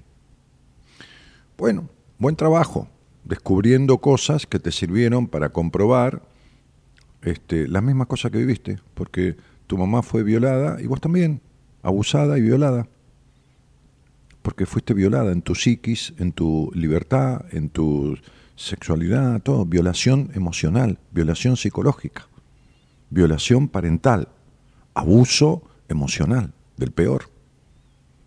Viviste en la agresión, en el maltrato, en el destrato, en los golpes. Sí, sí, tengo pocos recuerdos de mi papá y me recuerdo de cuando llegaba, nosotros volábamos corriendo bajo la cama con mis hermanos porque llegaba borracho y le llegaba pegándole a mi mamá, golpeando. Claro, toda esa, toda esa violencia, encontraba. toda esa violencia la tenés adentro. Todo ese enojo, toda esa ira, toda esa capacidad de, como te dije, de discutir, de, de- de salir con un tipo que tampoco los tipos de tu vida, olvídate, pero de ser demandante y necesitar, controlar, celar, toda esa cosa, ¿viste? Sí, ¿Por qué te crees que sos tan rigurosa con vos misma? Rigurosísima con vos misma. Porque vivís bajo la ley de tu padre. La ley de un alcohólico, golpeador y maltratante. Vos no naciste rigurosa como misma, no naciste controladora, estructurada, prejuiciosa, culposa en el sexo. No naciste así. Todo lo tenés intacto de tu crianza. Entonces, digo, sos joven, yo atiendo mujeres de tu edad, de menos, y de también 60, 60 y pico de años, hasta 70 y pico he atendido del exterior, este, y te convendría arreglar todo esto, ¿sabes? Arreglarlo. Eh, te viene bien que, que- tu hija se haya ido, eh, con todo cariño dicho, porque te podés dedicar a tu niña, Adrianita, a la que vos también tuviste cagando, abandonaste, la abusaste, le hiciste violar. Porque la has llevado a tener sexo con hombres, a vos te has llevado, sin sentir un carajo. Y eso es una violación. sí, Sí, claro. varias veces. Sí, ya lo sé, no, yo lo sé, sí, yo te podría describir tus relaciones sexuales con lujo de detalle, cosa que no haría, por supuesto, menos al aire. Sí, eh, sí, en una entrevista, por supuesto, pero ni necesito, ya lo sé. Pero, pero, todo esto, es decir, ahora te puedes hacer cargo de tu niña, de, de tu niña, de Adrianita, que todavía está en el pasado, anulada en todos los aspectos de la vida que un niño debe tener, escondida, eh, llena de terror, miedo y culpa. Y sentimiento de puta. Pero de puta de mierda. Sí, ¿eh? mucha culpa. Sí, ya lo sé, ya lo sé. Entonces, la constelación bien hecha deja aparecer cosas. Yo estoy totalmente en contra, que me disculpe la gente que está escuchando. Yo tengo que hacer una constelación con un paciente o algo que yo no lo hago, se lo mando a alguien de mi equipo, pero quiero un profesional de la psicología haciendo eso. ¿Por qué? Y porque vos te desestructurás en una constelación, haces una crisis y ¿quién carajo te frena? ¿Quién carajo te contiene? ¿Qué sé yo? No es lo mismo, ¿entendés? Sí, Claro. sí. Tengo que buscar a alguien. Claro, no, no, no, no es lo, no es lo mismo que vos hagas un shock anafiláctico al lado de, de, de, a ver, de una, de, de una persona que, que, qué sé yo, no sé, a ver, eh, que es camillero, con todo el respeto y lo necesario que es un camillero o un ambulanciero, que hagas un shock anafiláctico al lado de un médico. ¿Se entiende? Sí, Porque el médico caza un decadrón que tiene a veces en el botiquín, o lo, lo que mierda fuera, y te lo enchufa y te salvó la vida. Y, y el tipo que es camillero eh, no, no sabe, no es para eso. O el que maneja la ambulancia, que la maneja mucho mejor que un médico. Es tan necesario el que maneja la ambulancia que vaya cagando entre el tránsito para salvar una vida como es necesario el médico. Todos somos necesarios. Pero, viste, yo una constelación, una, una lectura de registros, una, una biodecodificación, una, lo que mierda fuera, yo... Ahora, me voy a tirar las cartas con, con la gorda Violeta, que voy, una, vez- la conozco hace 40 años, o, o- o- con Mora. Bueno, Mora tiene un título. eh, Mora es profesional de la psicología, Mora Conti, la tarotista de mi equipo. Pero, pero voy a, la gorda Violeta, que la conozco, tomamos té con la gorda, café, me hace un café a la turca, este, qué sé yo, porque es turca. Este, este, desde hace 30, y- no, que de los 31 años, 37 años, somos amigos. Y le digo, Viole, tirame las cartas, qué sé yo, y agarra el tarot. ah, bueno, no necesita ser ningún psicólogo de nada. Pero yo prefiero, pre- si tengo que elegir, si puedo elegir, si no es cuestión de vida o muerte, prefiero que una tarea que tiene que ver con mi psiquis, con una cuestión de descubrimiento de cosas fuertes, que esto, que lo otro, si está bien hecha, que la haga un profesional de la psicología. ¿Por qué? Y pues puedes entrar en una crisis y no es lo mismo. ¿Se entiende? Sí. Ahora, lo que has hecho, aparentemente estuvo bien hecho, porque lo comprobaste y me alegro mucho. Bueno, tenés el paquetito lleno de mierda. Vas a tener que desenvolverlo, quitar toda la mierda del paquete y empezar a ponerle cosas agradables y perfumadas. ¿Me explico? Sí. Por eso que se haya ido tu hija, andás a ver que, que- que- que- va a sobrevenir para la vida de tu hija, que ojalá que sea bárbaro, qué sé yo, pero a vos te deja lugar para hacerte cargo de tu niña.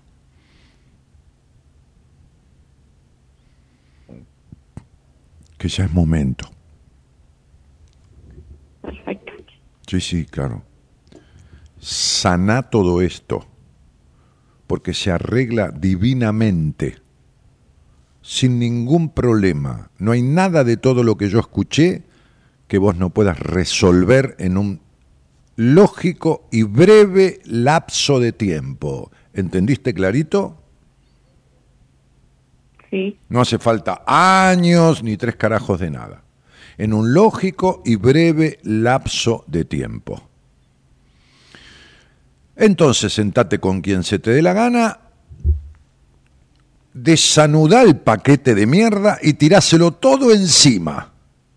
Desde tu madre violada, el padre golpeador, el esconderse abajo de la cama, desde tu primera situación sexual de tu vida, lo horrible de tus vínculos, el marido no marido, el embarazo no embarazo, los destratos, los orgasmos fingidos, todo, todo el quilombo, tirarle todo el quilombo ahí. Bien. Ent- ¿Entendés? Y mírale la cara y fíjate cómo empiezan a, des- a- desanudar el paquete ese y, y, y, y empezar a laburarlo.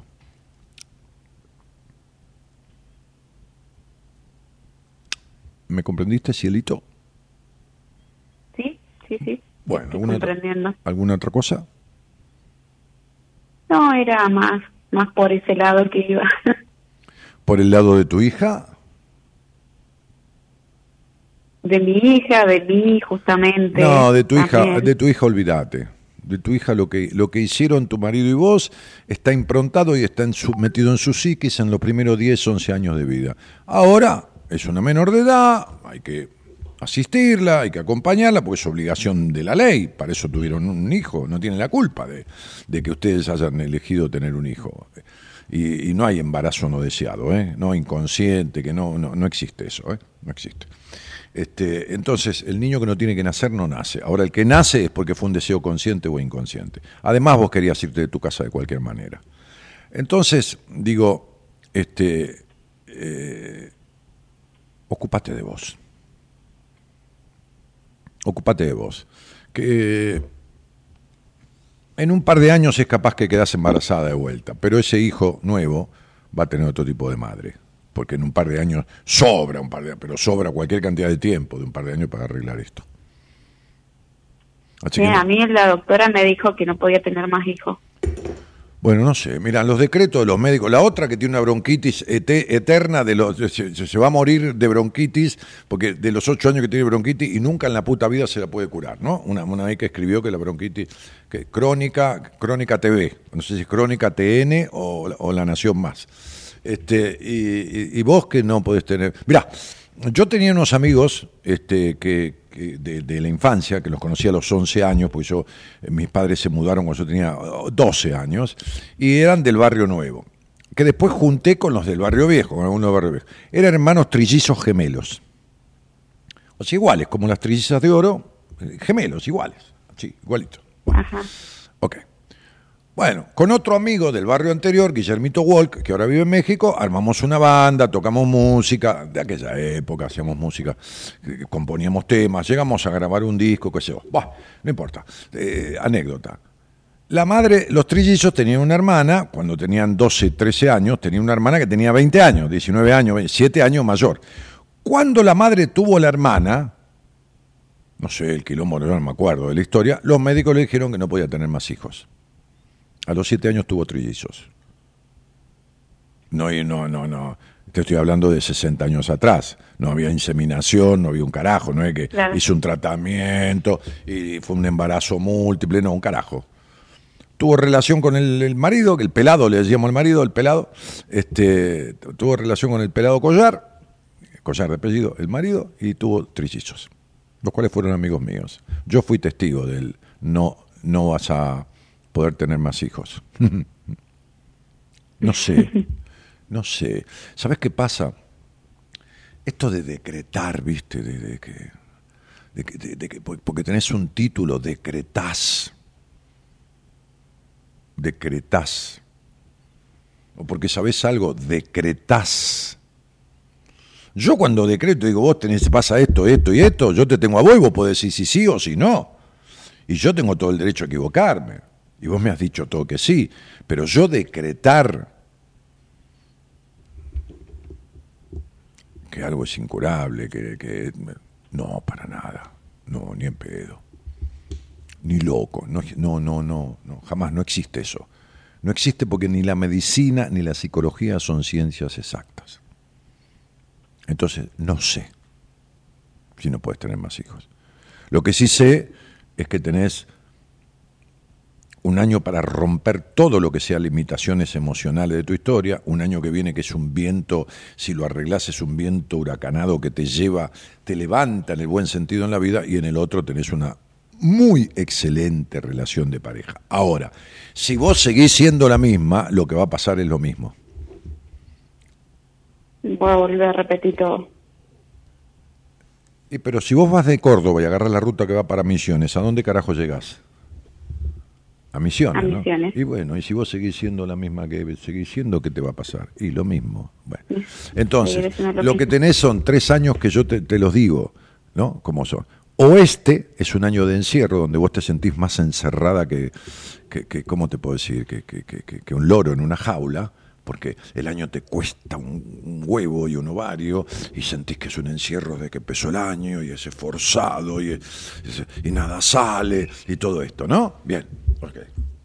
Entonces es lo negativo del año. Lo positivo del año es, tiene el mundo ahí, salte la verja, la verja, la reja emocional de su vida, rompa las limitaciones, entonces el año que viene es un viento que te levanta y si no un viento que te tira la mierda. Es decir, es el vino. Tomas un par de copas, te desinhibe. Te tomas tres botellas, terminas como tu padre, vomitando y tirado en un piso, en el piso por los rincones. Entonces, eh, las cosas tienen su costado positivo y negativo. Vos estás viviendo el costado negativo de todas ellas. Si no resolves esto, los tres años que vienen van a ser todo lo contrario a lo que te acabo de decir. Bien. Te mando un cariño grande. Gracias. Chao. Chao. Buenas noches. Buenas noches. Ella que nunca fue, ella que nunca fue ella, ella que nunca fue, ella que nunca fue ella. Ella fue una desilusión para sus padres que querían un varón. Pasaba el tiempo vestida de azul en algún rincón. Ah, ah. Siempre quiso ser bailarina, mas la obligaron a estudiar medicina y le prohibieron la ilusión de un amor que la distraía. Ah, ah. Ella que nunca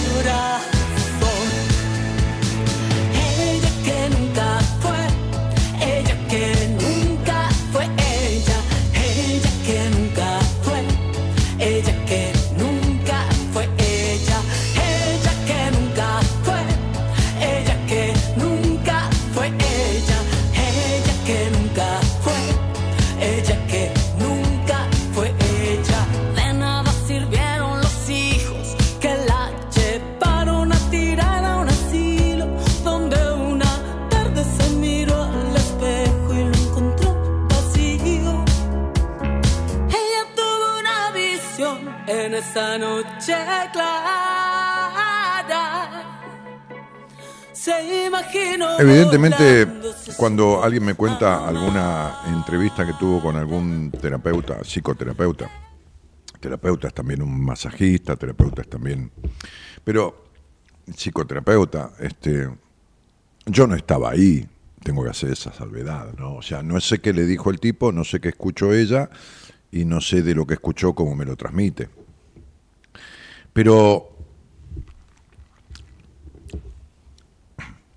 Pero la verdad que, o en verdad, no la verdad, pues yo no tengo la verdad, pero en verdad, porque está mal decir la verdad, en verdad, este, yo atiendo gente que puede tener conflictos eh, emocionales, este, vinculares, este, laborales, económicos, pero cuando los veo, porque uno estudió y, en una charla, en un cara a cara, eh, eh, en una videoconferencia que yo atiendo, sea del país que sea, me doy cuenta al toque si delira, además si lo empiezo a tratar en el tratamiento te das cuenta, ya, ya el primer día, pero ponele que se te escapa algo en el tratamiento te das cuenta. Entonces, cuando yo empiezo a escuchar gente que hace siete años que está en terapia, o, o 20, como tengo una paciente, o 30, como atendía una conocidísima médica de, de una provincia mesopotámica del país, 30 años de terapia,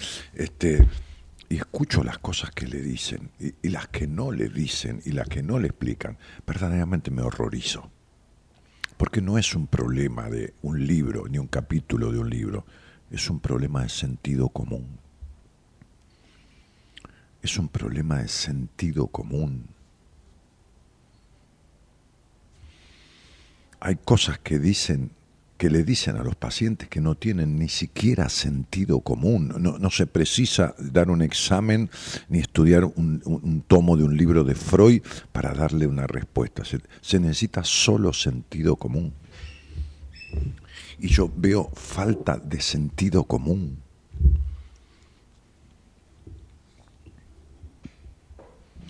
A mí contarme personas, eh, no, no me están contando que el, terapeuta le dijo eh, tal cosa y por ahí lo entendieron mal. Nadie entiende mal que el, psicólogo que lo atiende está mirando el reloj todo el tiempo, o nadie entiende mal que está atendiéndolo y mirando el celular. Nadie entiende mal eso. Lo está viendo. Y de eso me han contado infinidad de, de situaciones. Y de quedarse dormido, eh, me han contado infinidad de situaciones.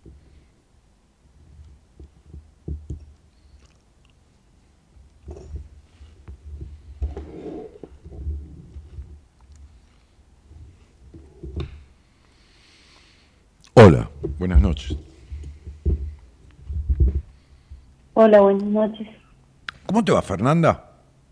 Bien, bien, bien, muy bien. Un Bueno. saludar. Gracias, querida. ¿De dónde sos? De Mendoza. Mira vos, ¿de la ciudad? No. No, eh, Malargüe. Ah, de Malargüe. Sí, al sur. Malargüe, no, en Malargüe es, es la fiesta del cabrito, no. Eh, del, del ternero.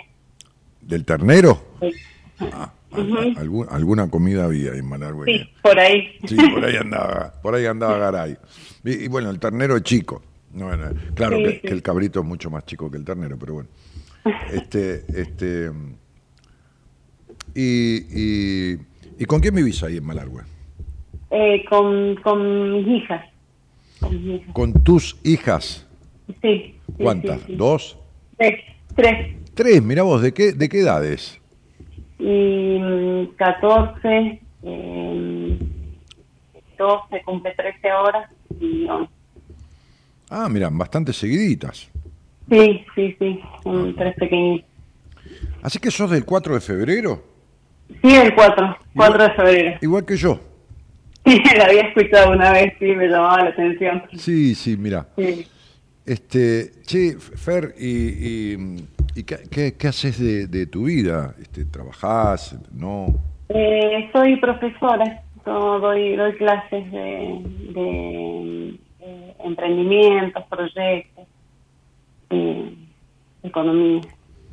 ¿Economía, dijiste? Sí, sí, sí, sí. O sea, ¿profesora en una institución del Estado o profesora por tu cuenta, eh, digo, eh, formadora de artes y oficios o, o- o qué? No, no, no, para el Estado trabajo. para el Estado?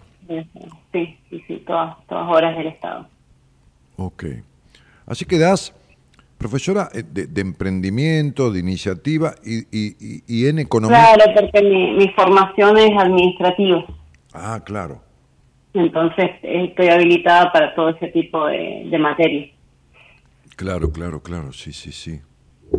Sí, como los licenciados en ciencias de la educación, viste que pueden dar un montón de materias.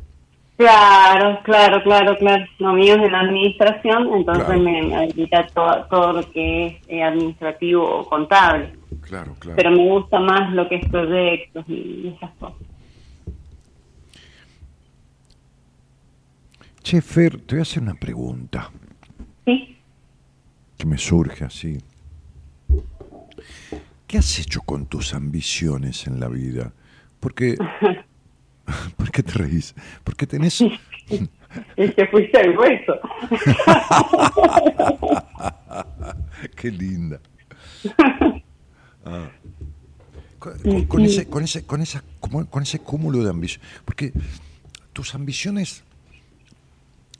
Mira, entre tu exigencia y tus ambiciones, ¿no? Yo, yo, yo pondría un- una institución de- de- educativa, ponele, ¿no? Y te Sí. nombraría vos rectora general y, y- y socia, porque no, no querés ser empleada, querés ser socia, dueña también. Este, te- y, y- y te daría un porcentaje y te nombraría entre la exigencia, la capacidad y las ambiciones, serías una rectora espectacular, ¿entendés? Seguramente.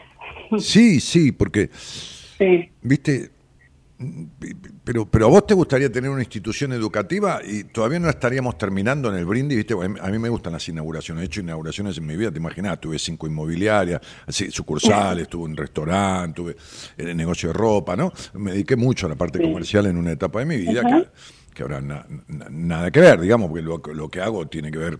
Sí, vivo de honorarios, esas cosas, pero tiene que ver con la psicología.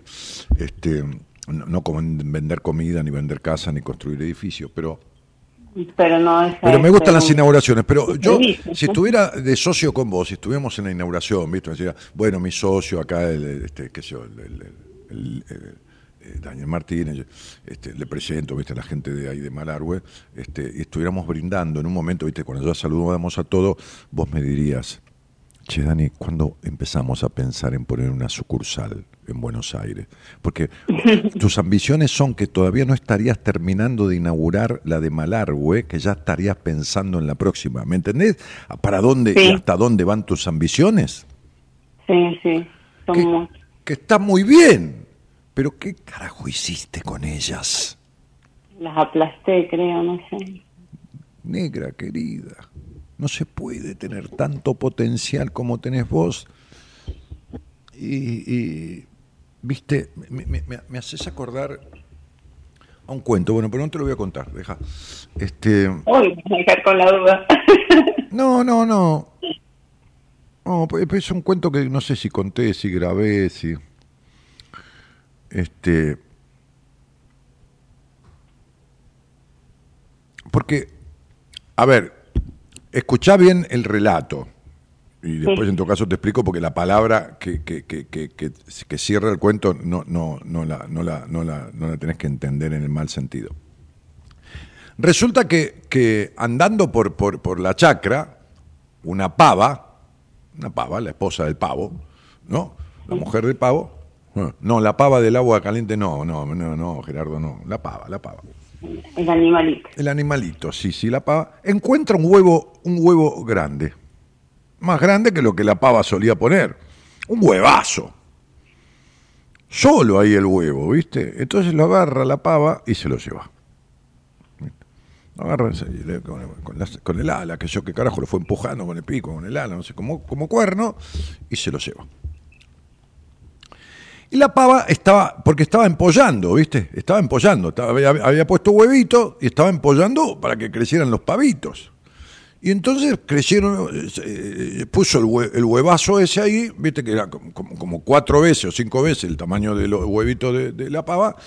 Y, bueno, empollando, empollando, empollando, empezaron a romper los huevitos, uno, el otro, el otro, el otro, y empezaron a salir, y, este también se rompió y salió. Y salieron los pavitos, viste, todo medio blanquito, medio, me- me- medio como son los pavitos, viste, así. Y este otro era negrita, negrita, negrita, así, viste.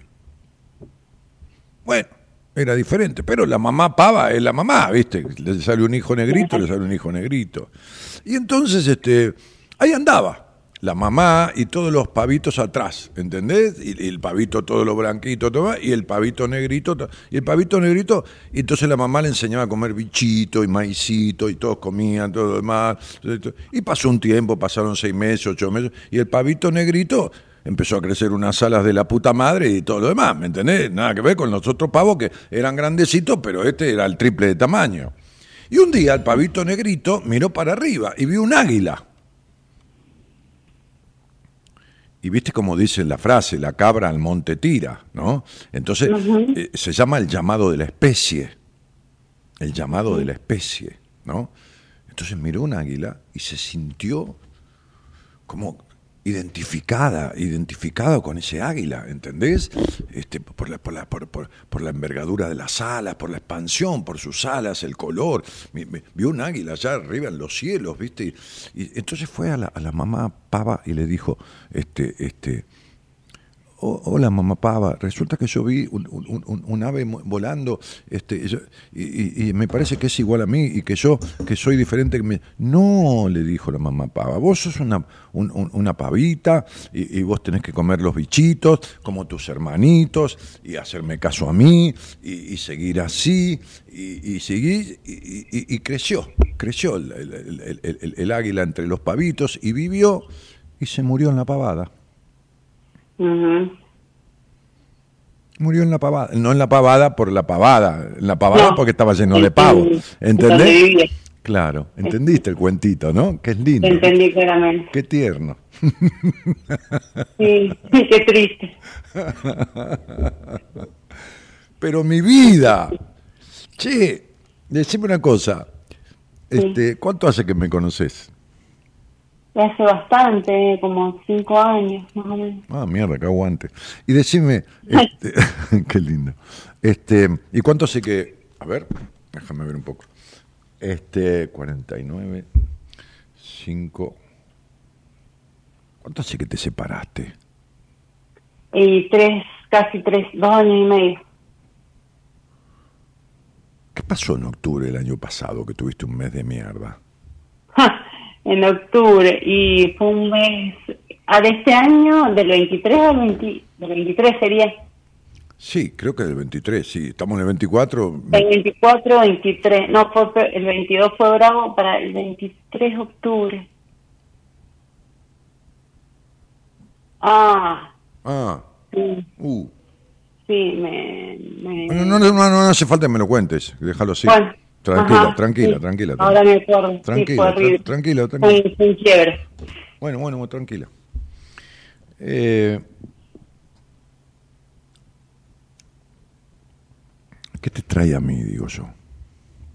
Lo que, lo- el a ver si tema del día si justo po- me llamó la atención el tema del día Ah, no hay tema. Yo hago una apertura, pero cada uno habla Vamos, conmigo. yo digo tema del día porque lo vi hoy, amores que... que Ah, inflaman. amores que inflaman. sí, sí. Ah, escribimos así, escribió la productora que lo redactó. Claro, bueno, ese tema fue el que a mí me llamó la atención. Por cómo lo interpreté yo, no sé. No importa. Vale como lo interpretaste. Nosotros podemos decir lo que quiera, pero vale como lo interpretaste vos. Siempre vale como uno interpreta. Ruido apenas lo leí. Entonces a veces yo pregunto, ¿y qué fuiste, quién fue el preferido de tu papá? Y, alguien me dice, y me parece que yo. No, no, eh, por lo menos, no, lo que vos sientas, eh, no importa. Por ahí el, el hermano dice que él, pero es lo, como uno lo siente. Entonces, ¿qué, qué te pasó con eso?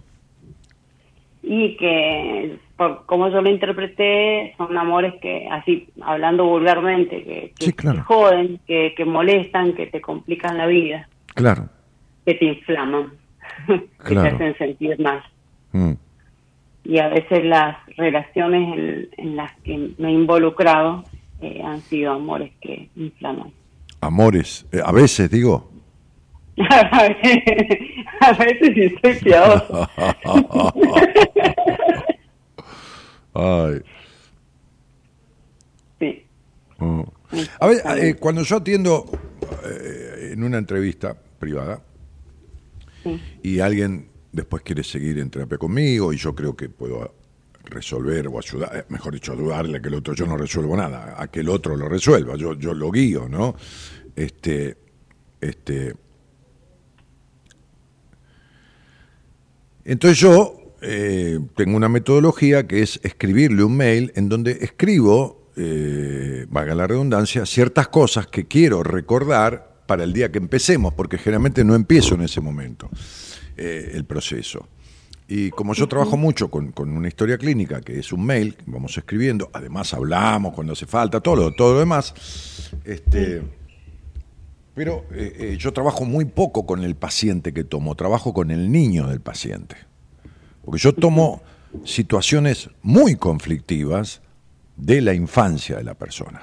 ¿Entendés? Ponele que viene alguien y me dice, bueno, Daniel, yo quiero verte porque tengo un problema. Mira, yo este, soy profesora en economía, en esto, en lo otro, este, pero, eh, qué sé yo, quiero ser monja, no sé.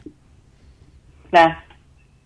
Entonces revisamos un poco tu historia, tu pasado, tu esto, tu lo otro, y yo considero que tú, el querer ser monja, que está perfecto, me parece bárbaro, o el querer ser profesora, o el querer ser médica, o el querer ser enfermo, o el querer ser masajista, o el querer ser prostituta.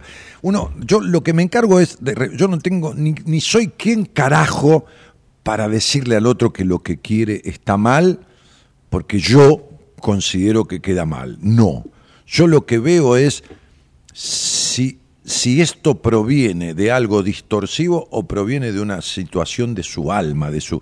¿Se entiende lo que estoy diciendo, no? Sí, sí, sí, lo que el alma anhela. Claro, yo te digo, yo te, acompaño a lo que el alma pida. No me pidas suicidarte, porque ahí no te acompaño. No me pidas Claro. violar gente. No me pidas este, vender merca. No me pidas robar bancos. Pero, pero a lo demás te acompaño a todo.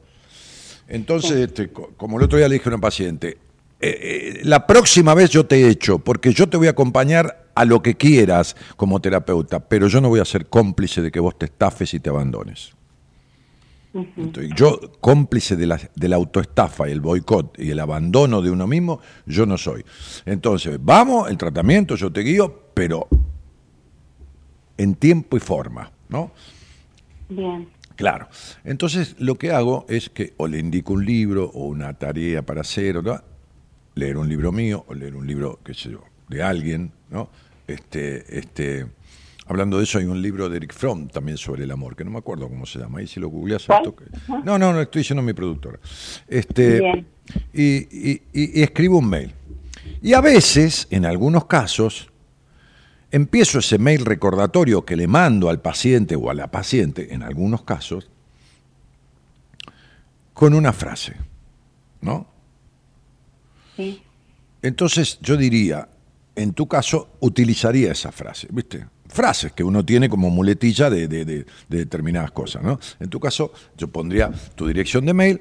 En el asunto del mail yo pongo los rasgos fundamentales del conflicto que vamos a trabajar, ¿entendés? Sí. Sí. Ok. Entonces, este. Y, y en el asunto del mail hago toda una descripción si- si- si- eh, sintética, 8, 10, 12, 14, 15 renglones de lo que hablamos. Para que cuando vos me escribas, en el mismo mail yo recuerde. ¿Entendés? Bien. Porque por ahí, que si yo te digo, léete tal libro, qué sé yo, léete, y tardás 20, 30 días. Entonces, en vos empezaría así, como empiezo en un 20, 30% de los casos. Bien. Empezaría diciendo, Fernanda ha estado toda su vida desperdiciada. Porque, eh, entiéndase lo que voy a decir, Sí. porque las capacidades que vos tenés, la, la- la- la- la capacidad, el gran potencial intelectual que vos tenés, muy gran potencial, este, este, la capacidad de vender que vos tenés, ¿entendés? O sea, Sí. yo, por ejemplo, yo tu- tuve una época, una, una, una- empresa inmobiliaria que- que tuve veintipico de años. Eh, suponete que yo veía tu numerología, vos entrabas a pedir trabajo de, qué sé yo, de empleada administrativa de la inmobiliaria. Ponele, qué sé yo, cualquier cosa, ¿no? Entonces, ¿qué tal? ¿Cómo? Mire, vengo, vengo porque necesito trabajo y este, soy licenciada en administración, qué sé yo, y, y que- que quiero, quiero, quiero, no sé, por ahí necesitas a alguien acá para, no sé, ¿para qué? No, o sea, buah, sí, este, dame el nombre y la fecha de nacimiento. Este, la llamaría mi secretaria, que se llamaba Mónica, decía, Mónica, sentala en el sector de ventas. No, pero no me entendió, señor. Sí, sí, sí, sí, queda tranquila. Vos ah, sentate en el sector de ventas. Mónica, enseñale un poquitito. Vos, vos vendés cualquier cosa. Lo que te den a vender... siempre a parar a administración y a lo que no correspondía. ¿Cómo? y siempre iba a parar al puesto que no, que no correspondía. No, yo te digo que yo te siento a vender lo que sea y vos vendés lo que sea. Y como no tardás nada en aprender del producto porque tenés mucha capacidad de adquirir conocimiento, lo sabés eso, ¿no? Sí. Ok. Pero no, pero la capacidad de adquirir conocimiento no la tenés desarrollada en todo su potencial. Porque como no arreglaste los conflictos que tenés de tu historia, esa capacidad intelectual no afloró en toda su medida. ¿Por qué? Porque esa capacidad intelectual necesita de la inteligencia emocional en la parte que vos estás cerrada. Sí. Porque de que, de que vos tenés uso de razón, que eras una razonadora, todo razonaste. Creo que la espontaneidad tuya murió cuando pudiste decir mamá y papá al año, ya murió la espontaneidad. ¿Entendés lo que digo? Sí, sí, sí, Daniel. Y tu mente es una máquina de picar carne humana que todo lo razona 78 millones de veces. Y entonces la niña no está, no estuvo nunca. Entonces, aflorando la inteligencia emocional en un equilibrio de intelecto, o sea, en un equilibrio de mente y alma, por donde pasa el cuerpo, que es el templo del alma, como decía Pitágoras, afloraría una capacidad de la puta madre que lo parió. Que no importa el resultado, no estamos hablando del dinero, que también, este, este, porque el dinero es una energía, como la energía del libido, que es una, la energía que abastece al intelecto, que abastece a lo lúdico, que abastece. Pero pasa que, ¿qué querés? Si vos estás enojada desde que tenés uso de razón. Estás enojada de que tenés uso de razón. Y, y por eso te, te salta las ganas de romperle la cabeza a alguien de un momento para el otro, aunque no lo hagas. Y, y- y además estás llena de exigencia, llena de exigencia. Sí, eso es cierto. Desborda la exigencia. Sobre todo el tema de la exigencia y la, la perfección, sí. perfección que lo único que te lleva es a la frustración, porque jamás logras Sí. perfección en nada, vivís frustrada. Entonces, ¿sabes qué, Fer? Este, este, con todo mi cariño, ¿no? Y te agradezco que tengas cinco años, no importa, alternativamente, escuchar el programa y que quieras hablar conmigo, pero estás desperdiciada, porque fíjate la capacidad intelectual que tenés y la baja estima y la baja confianza que tenés en vos. Sí, me boicotea esa parte. Pero no, pero, pero, pero, pero, ¿por, qué, por, qué, por qué si a uno le duele el, el- el culo sale corriendo un médico para arreglar a los, a los tres días, no aguanta el dolor, o a los cinco, a los cuatro, qué sé yo, ¿no? ¿Y por qué si, si, duele el alma, duelen los vínculos, duele la, la, la baja estima? ¿Por qué? ¿Por qué? Es tanta tu exigencia que querés poder con todo, querés arreglar esto también, ¿entendés? No sé. No, en realidad, así hace tiempo atrás, creo que así, yo hablé con vos hace mucho, hace como, no sé, cuatro o cinco años atrás, un montón, cuatro, seguro. Y en su momento estuve tratando, me acuerdo, con eh, Marita, creo que fue por mail en ese momento. Y no no se concretó y después yo No, tanto no, no, seguí. no, no, no, no. eh, Mira, no me digas no se concretó. No, no seas boluda. No, o sea, no seas boluda, digo con cariño. Deja de mentirte. Nadie no concreta una entrevista conmigo si es que no, que si es que quiere concretarla. Ahora está todos los turnos llenos en febrero, en marzo, y tiene Marita como para eh, gente en espera para, para, para, para completar 15, 20 días de abril ya, que, que- yo no le di eh, eh, como, como con, consentimiento, porque tenemos que hablar un par de cosas para que empiece a dar abril. Pero nadie, no se, no se concretó, no existe. Eso existe, jugué a la quiniela y no se me dio, no, no tuve el culo de que se diera el número. Nadie que quiera tener una entrevista conmigo le es imposible tenerla. La única cosa que lo pueden posibilitar, no- lo único que lo pueden posibilitar es que tiene, una- que tiene un honorario. No, no, no, tampoco, tampoco. ¿Qué, qué, qué- por qué? ¿Por el horario? No, no, no, no, no, porque no sé si era que no habían o que me iban a volver a contactar, no, no me. no Claro, me- claro, claro, claro, sí, pero, pero- pero, sí, claro, pero, sí, sí, pero vos hablaste conmigo y yo te hice una radiografía de tu vida, ¿no? Y vi un tumor, un tumor emocional.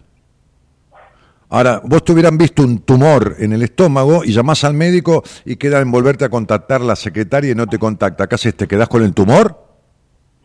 No, me, no me jodas. Mira, yo te acompaño a lo que quieras, pero no te acompaño a mentirte y a estafarte. Deja de mentirte. No importa, no tengas ninguna entrevista conmigo, pero deja de mentirte. Como decía mi papá, y repito siempre, deja esquivarle el culo a la jeringa. ¿Entendés? No quieras justificar lo injustificable. No le encuentres un problema a cada solución. No, no te mientas. Bastante te mintieron en tu crianza. Bastante mintió tu padre. ¿Entendés? Que estuvo desdibujado. Entonces digo, este, eh, eh, no, no te mientas, no importa, no tengas ninguna entrevista, pero a- asumí que sos vos la que lo evita. ¿Está claro? Y sí, porque si hace cuatro años hablaste conmigo y Marita, qué sé yo, ponele, es un ser humano, no te llamó. Entonces vos ni ligaste de vuelta, ni insististe, ni llamaste, ni, nada. Yo quiero algo y No, rompo. en un, en un principio sí, sí insistía, deben estar ahí los mails, sí, sí, recuerdo que sí. Bueno, y después, bueno, ya no, después no seguí, eso es cierto, después ya no seguí. Mm, bien. Ah. Ah. Escribime en Instagram. Ujú, Muy Tengo bien. en Instagram. Y yo, yo te, está bien, escribime y yo te voy a dar mi dirección personal de mail para que vos me reenvíes todos los mails que le mandaste a Marita y yo te lo- se los reenvíe y Marita me saque la foto de los mails que te mandó a vos que debe haber llegado a la, a la, a la, a la, a la casilla de spam o a algún lado y se han perdido en el camino. ¿Sabes lo que es Marita? Bueno, vos no te imaginás lo que es Marita. No, me imagino que trabaja No, muchísimo. no, no, no, no, no, no, no, no te imaginas otra cosa de Marita. O sea, se vende un libro mío, mi editorial me paga un porcentaje, como cualquier autor de libro, vos sabés eso, un 10%, un 8, un 9, y entonces la- el, el porcentaje es 732 pesos con 20. Entonces viene la persona que compró el libro, el nombre, el día que lo compró, el monto que lo pagó, el porcentaje mío, en una planilla de Excel que dice 732 pesos con 20. Así cada centavo que entra en la vida. Así el listado de personas que van al seminario, cuándo llegan, de dónde llegan, en qué hotel se hospedan. No, no sabes lo que es Marita. No tenés ni la, menor, los seminarios, fantástico. ni la menor idea de lo que es Marita.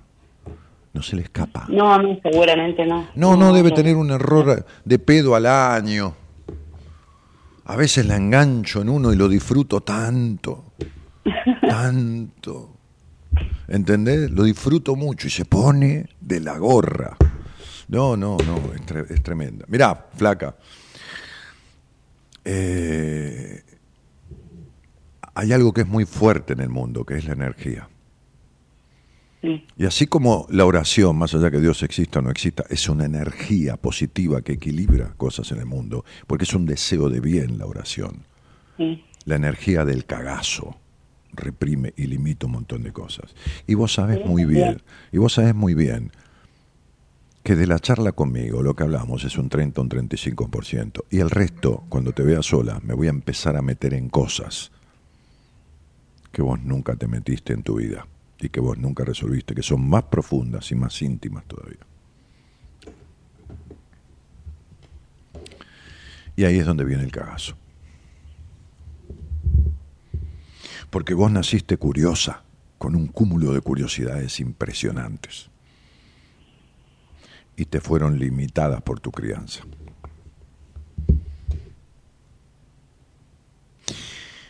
Pero bueno, no importa, eh, yo no puedo eh, darte, eh, ir más allá de lo que se puede ir dentro de lo que es una conversación acá. Entonces, te hubiera encantado hace cuatro años una entrevista conmigo, sí, sí, claro. Es como si yo, que me encanta, no sé, tomarme una copa de vino con un plato de queso en un restaurante, este, el mozo se olvidó de traérmelo y espero cuatro años para ir de vuelta al restaurante a pedir la copa de vino con el plato de queso. ¿Me entendés esto?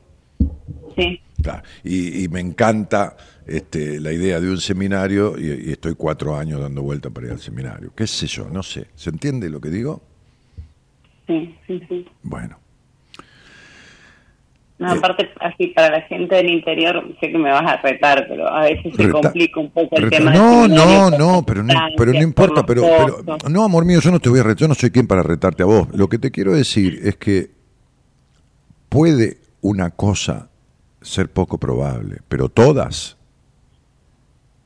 Vos no necesitas viajar para verte conmigo. Yo atiendo gente de, No, de decenas de países desde hace muchísimos años. Entonces todas Sí, se te sí, complican, todas se te complican. ¿Está claro? Sí, Bueno, te mando un beso. otro para vos. Gracias. Chao. O sea, Vamos que Qué me locas son Qué locas son las leyes de la vida. las leyes de la vida, sobre todo las que uno pone, ¿no? agota el tiempo y así se van los días. Se agota el tiempo y se van los días. Dale. Costumbres del ayer, momentos en familia. Y aunque no estemos todos, corazón no olvida. Y se van, se van, se van Los recuerdos que se van Lo que alguna vez vivimos juntos se nos pierde como gotas en el mar. Y si se trata de llorar, Altamente seductora la idea de ser acompañada para descubrirme águila o para simplemente no morir en la pavada sin desarrollar inteligencia emocional, dice Romina. Bueno, son tus decisiones eh, y tus vueltas. Elida dice, y yo Dani, ya van 20 años que te escucho, se me pasó el 4 de febrero, pero has pasado un cumple feliz, abrazo gigante. Gracias Tana, querida. Este, hola Dani, tanto tiempo, dice Graciela Vidal. Buenas madrugadas, feliz día de la amistad y del amor. Bueno, feliz día. Eh, bueno, acá se están discutiendo Dayana con Mirna, que eso se pone a discutir ahí. Te, escucho, no, te quiero mucho, dice, tantos años escuchándote, dice Liliana Arroyo, Arroyo, este, ah, ah, ah, ah, ah, ah, ¿a dónde estamos? Bueno, comentarios y cosas que dan en el chat. Tengo ganas de. Estoy, voy a hacer un.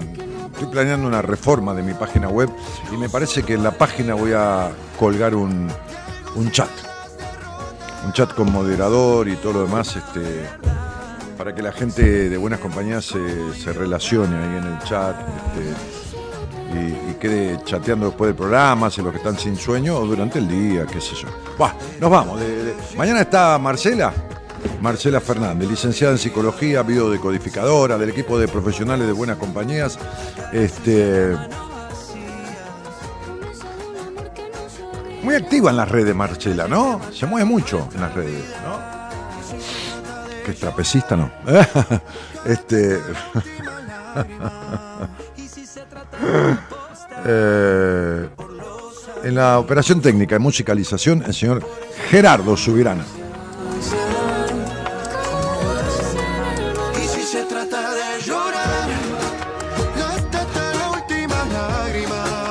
La producción, la señorita Eloisa Noralí Ponte.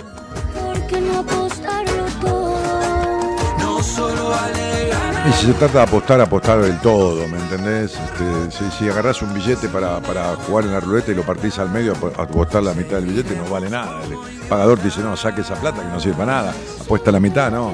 Entonces, dice, "Apo- apostás o no apuestes, ¿viste? Y cuando se trata de tu vida, y mandate, apostá, déjate de joder, ¿no? De vivir en la inflamación, ¿no? Con las gónadas o los ovarios o el alma bueno, la mente inflamada todo el tiempo. Sí, e- inflamarse es inevitable. Este es el mundo, esta es la vida. ¿eh?